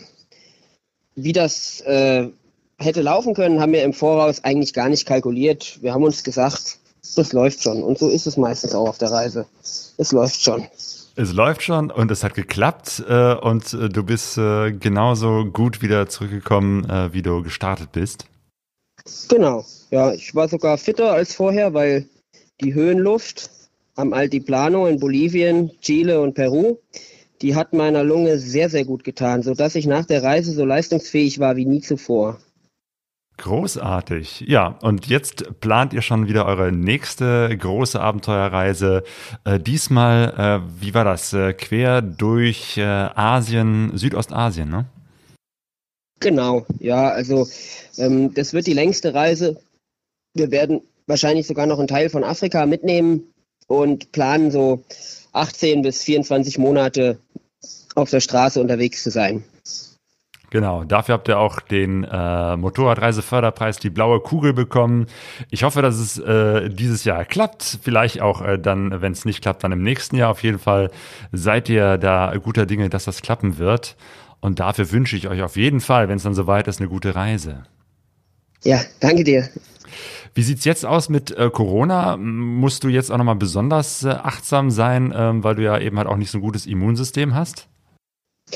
Ja, also als äh, Mukoviszidose-Patient zählt man schon zur Hochrisikogruppe. Das hat mir auch meine Fachärztin in Gießen gesagt. Aber so richtig kann dir keiner sagen, was passiert, wenn du es bekommst. Ähm, ich achte halt darauf, dass ich fit bleibe. Jeden Tag ein bis zwei Stunden Sport. Ich ernähre mich gesund, viel Ingwertee, ja, viel frische Luft und achte darauf, dass ich natürlich zu den Menschen keinen zu dichten Kontakt habe, was aber auch nicht heißt, dass wir uns hier völlig isolieren. Weil, ja, man kann, das lernt man mit der Zeit, das Risiko ohnehin nicht einschätzen. Man fährt äh, in meinem Beispiel 50.000 Kilometer durch Südamerika und äh, fünf Kilometer vor der Haustür wird man von einem Rehbock umgerannt und bricht sich äh, fünf Knochen. Ne, eine ganze Reise durch die ganze Welt ohne schwerere Verletzungen und dann hier vor der Haustür. Also wenn es dich treffen soll, dann trifft es dich und dann hast du halt Pech gehabt. Also Angst liegt uns da eigentlich fern. Sind vorsichtig, aber ansonsten gehen wir davon aus, dass wir im September wieder aufbrechen können. Alles klar. Joshua, ganz herzlichen Dank für dieses Gespräch. Gerne. Und bleib gesund. ich gebe mir Mühe. Äh, ganz lieben Dank für den Audiokommentar und äh, feinste Grüße äh, aus dem Bersiversum in die Welt hinaus. Ähm, das finde ich ja, finde ich ja, äh, also erstmal coole Attitude, so. Auf jeden Fall. Also Oh, Joshua ja. ist wirklich sehr Vorbild. cool. Vorbild, was das angeht, auf jeden Fall. Und ähm, ja, äh, finde ich ja auch eine große Motivation einfach, ne? Denn gu guck mal, wir zum Beispiel, du hast eben erzählt von deiner Migräne, ich von meinen Kleinigkeiten und so, ne? Ähm, aber sowas ist ja noch viel heftiger, ne? Und Ja, trotzdem ja. genießt er diese die Sache so. Das Mhm. ist doch wirklich eine, eine schöne Sache. Auf jeden Fall. schön- schöner Abschluss irgendwie für uns hier zum Thema Gesundheit, finde ich eigentlich. Auf jeden Fall.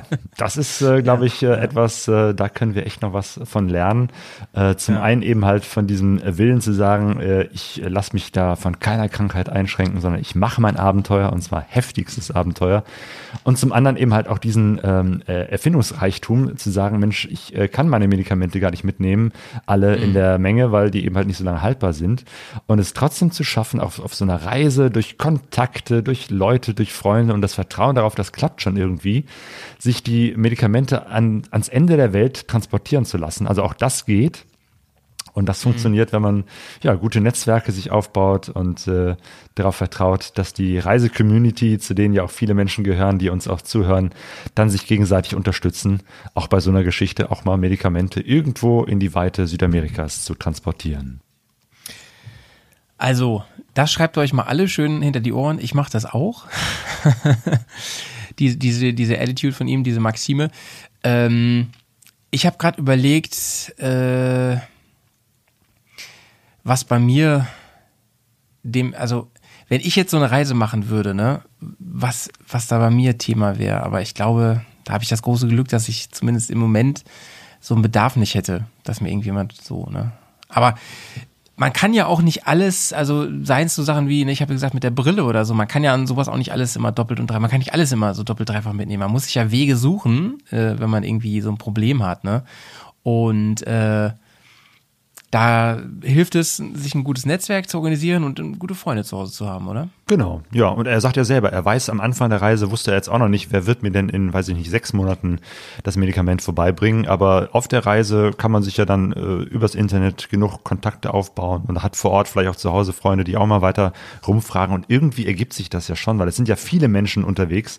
Normalerweise, wenn nicht gerade alle Grenzen zu sind, wie es jetzt im Moment ist. Aber ähm, da ist, glaube ich, auch das Vertrauen manchmal darauf, es wird sich eine Lösung auftun, gar nicht schlecht. Was nicht naiv ist, was nicht jetzt irgendwie äh, dumm ist und einfach so, äh, man fährt los und macht sich keine Gedanken um nichts. Also da ist er weit von entfernt. Er weiß ja sehr genau äh, um seine Krankheit und darum, wie er damit umgeht. Aber eben halt eine Mischung aus guter Planung und sehr genau Wissen äh, und Vorbereitung, äh, was braucht man, was hat man und zum anderen dem Vertrauen, ähm, dass es um einen herum immer noch genug Menschen gibt, die einen, wenn es hart kommt, auch unterstützen.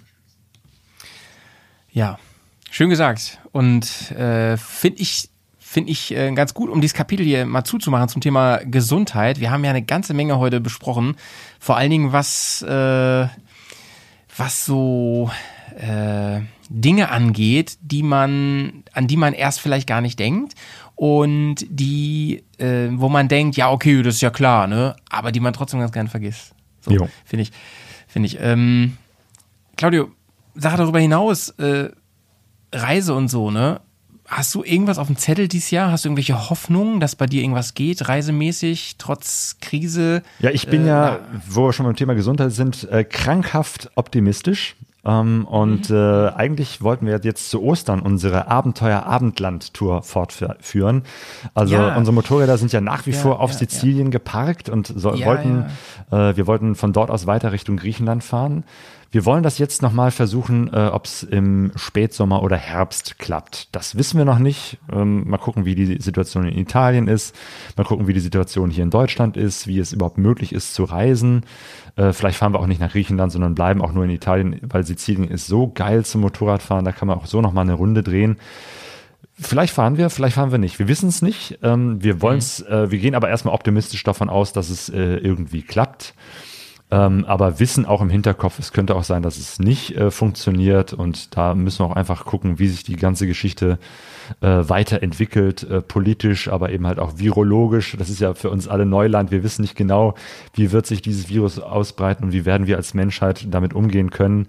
Ähm, Aber wir, die Hoffnung äh, geben wir nicht auf, dass wir unsere Reisen, unsere Motorradreisen weiter fortsetzen können.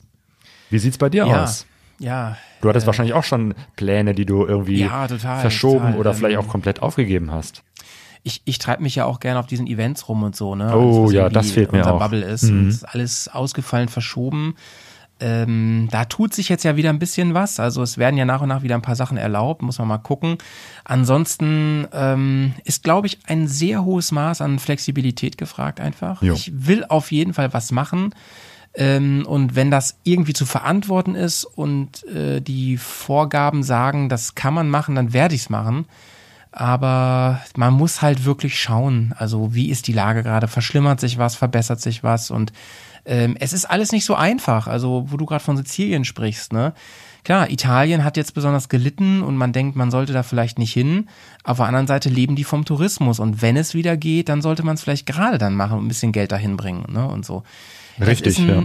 Es ist, es ist ein Hin und Her und man, man kann nicht so einfach mal wieder sagen, so und so muss man das machen und so darf man das nicht machen. Man muss sich das genau anschauen und dann abwägen und, und versuchen klug zu entscheiden.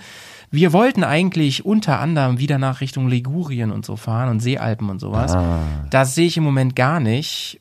Abwarten. Äh, Österreich ist gerade ein Thema, ob die wieder Tourismus zulassen. Deutschland ist ein Thema. Ähm, ich kann es dir echt noch nicht sagen. Und wenn ich im Harz lande nachher, ich will auf jeden Fall irgendwas machen. Also das ist ja auch so eine Sache, die man äh, bei den Reisen lernt, finde ich, dass man sich auch flexibel ähm, darauf einstellt, was gerade Situation ist. Also wenn man unterwegs ist, muss man ja auch manchmal Ja, ja. sich ganz Ja. komplett von einer Minute auf die nächste oder von einem Tag auf den nächsten auf eine völlig andere Situation äh, einlassen. Ähm, und äh, das ist etwas, was ich und glaube ich auch, was, was wir als Reisende gelernt haben. Äh, man muss flexibel sein, man muss sich auch mal komplett wieder umstellen können. Das ist dann kein Weltuntergang. Und wenn man einen Plan gefasst hat, dann äh, muss man immer damit rechnen, dass der komplett wieder auf den äh, Kopf gestellt wird. Ähm, das ist, glaube ich, etwas, was äh, auch dann gelassen macht und äh, einen optimistisch hält, weil irgendeinen Weg wird es geben, sei es früher, sei es später, aber dass wir wieder reisen werden, ich glaube, das steht auf jeden Fall fest. So, Punkt. ich habe sogar, also ich habe sogar jetzt schon einen Plan darüber hinaus für den Herbst gemacht, äh, sprich Oktober, weil ich da wirklich sehr optimistisch bin, dass da wieder richtig was geht. Ähm, da wird Corona noch nicht noch nicht weg sein von der Welt.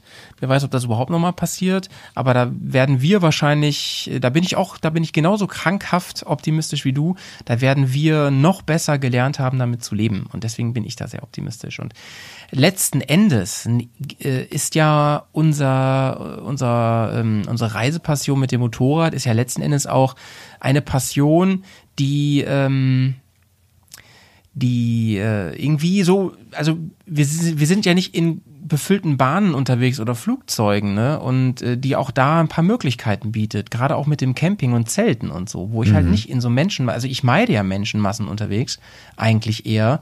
Und dass sich da bestimmt, also wenn es erlaubt ist, wo sich dann mit ein bisschen Flexibilität was ergibt. Und ich finde, du hast es ganz schön gesagt, ja, das ist im Prinzip gerade eine schöne Übung, wenn man mal eine richtig lange Reise machen will.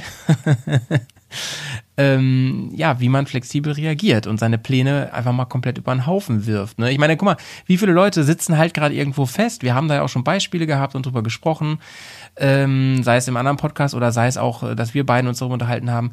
Oder du hast am Poddy gemacht, ne, mit, mit äh, Menschen, die irgendwo Mit den Dune Hoppers, die in, in Ja, Peru genau, erstmal hingen und ne? da nicht wegkamen. Ja. Ja, ja, das ist echt. Ich meine, das, das ich meine, die beiden, waren die nicht schon mal beim Lagerfeuer oder das ist so ein Thema irgendwie, ne? Ja, ja, also Dune Hoppers, die, das sind alte Kumpels, die sind schon seit Jahren in der Szene, also jetzt hier, ne, auch um Ja. Lagerfeuer herum Ja, und ja, MRT und so, also Genau. die, ähm, ja, die machen halt ihre Reise auch immer so als Etappenreise, weil sie in, ganz normal im in Arbeitsleben eingebunden sind. Also für die und ihre Arbeitgeber war es natürlich dann auch plötzlich äh, äh, ein Schrecken zu sehen, oh, ich muss morgen wieder arbeiten und ich, hänge hier immer noch in Peru und ich weiß gar nicht, ob ich überhaupt äh, in der nächsten Woche wieder zurückkomme.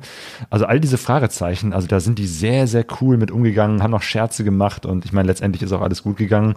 Aber auch das ist einfach eine, eine Anpassungsfähigkeit, die man lernt, dass man sagt, ich äh, kann nicht alles so planen und äh, die Welt ändert sich jetzt gerade ganz stark und wir werden gucken, wie wir uns jetzt dieser Situation anpassen. Genau. Ähm, es war mir eine Frau, Frau äh, es war mir eine Fraude, Claudio, es war mir eine Freude, mit dir den Poli zu machen. Äh, So langsam etabliert sich ja das hier als kleines Format. Ähm, Ja, wir sollten uns vielleicht nochmal einen Namen überlegen für dieses Format, wo wir beide Ja. miteinander quatschen hier, das äh, Ja. Podcaster-Gipfeltreffen. Berkaso nennen wir das. Berkaso. Pegaso Pegabär. und. Pegabär, oh Gott, oh Nicht der Gott, nee. Pe- nicht der nee, nee, nee, nee. der Pegabär. äh, Frage an die Hörerschaft, vielleicht habt ihr noch ein paar bessere Ideen, wie das hier heißen soll. Aber es Noch macht großen besser, Spaß, lange und ausschweifend mit dir zu quatschen. Das tut auch mal richtig Ja. gut. Und, wir haben noch ein ähm, paar Themen echt im, äh, in der Pipeline. ne, Oh ja, genau. Ich denke mal, äh, wir werden uns demnächst mal wieder zusammentun und äh, sei es persönlich oder eben halt wie jetzt eben halt übers äh, Telefon, über eine lange Leitung. Aber auf jeden Fall, da unterhalten wir uns wieder und Ja, quatschen ich habe echt eine lange Leitung. Ähm, Claudio, äh, ich sag mal, liebe Grüße gehen raus ähm, nach äh, Duisburg und ähm, natürlich auch ins Bersiversum und an die Hörerschaft von Pegaso Reise. Und ich sag mal, schön sauber bleiben, schön gesund bleiben. Und äh, ich freue mich auf unsere nächste Folge. Und ihr, hier Bergcast-Hörer, ihr, weil ihr den noch nicht abonniert habt, abonniert mal schön Pegaso Reise. Ist ein wunderbarer Podcast zum gleichen Thema wie hier bei uns. Genau, umgekehrt natürlich ganz liebe Grüße an dich, äh, auch von der Sonja und an das ganze Bersiversum, an die Nice. Bears-Hörer, also ne, Bearcast von den Bears on Tour, meine große Empfehlung äh, mit ganz unterschiedlichen Formaten, lang ausschweifend, aber auch manchmal kurz und knackig. Wobei mir auch die lang ausschweifenden sogar noch besser gefallen. Also Laber-Podcast, das habt ihr richtig gut drauf, das ist toll. Danke. Höre ich immer gerne, wenn ich jetzt, ich bin ja gerade dabei, meine, die Garage, auch so ein, so ein Corona-Projekt, die Garage endlich zu einer richtigen Werkstatt auszubauen mit Ja. Strom und, und äh, Ja, ein bisschen ja. Infrastruktur vor Sau- Ort. Und was sauber. höre ich, wenn ich da bin? Äh, natürlich immer Podcasts beim Schrauben und sehr, sehr El oft auf Casto. Berro. Sehr gut. Also von daher, Howie, das war Ja. toll, wieder mit dir zu quatschen. Ganz, ganz herzlichen Dank. Ich sag mal ciao, bis bald. Bleib gesund. Tschüss. Peace. Habe ich das letzte Wort gehabt?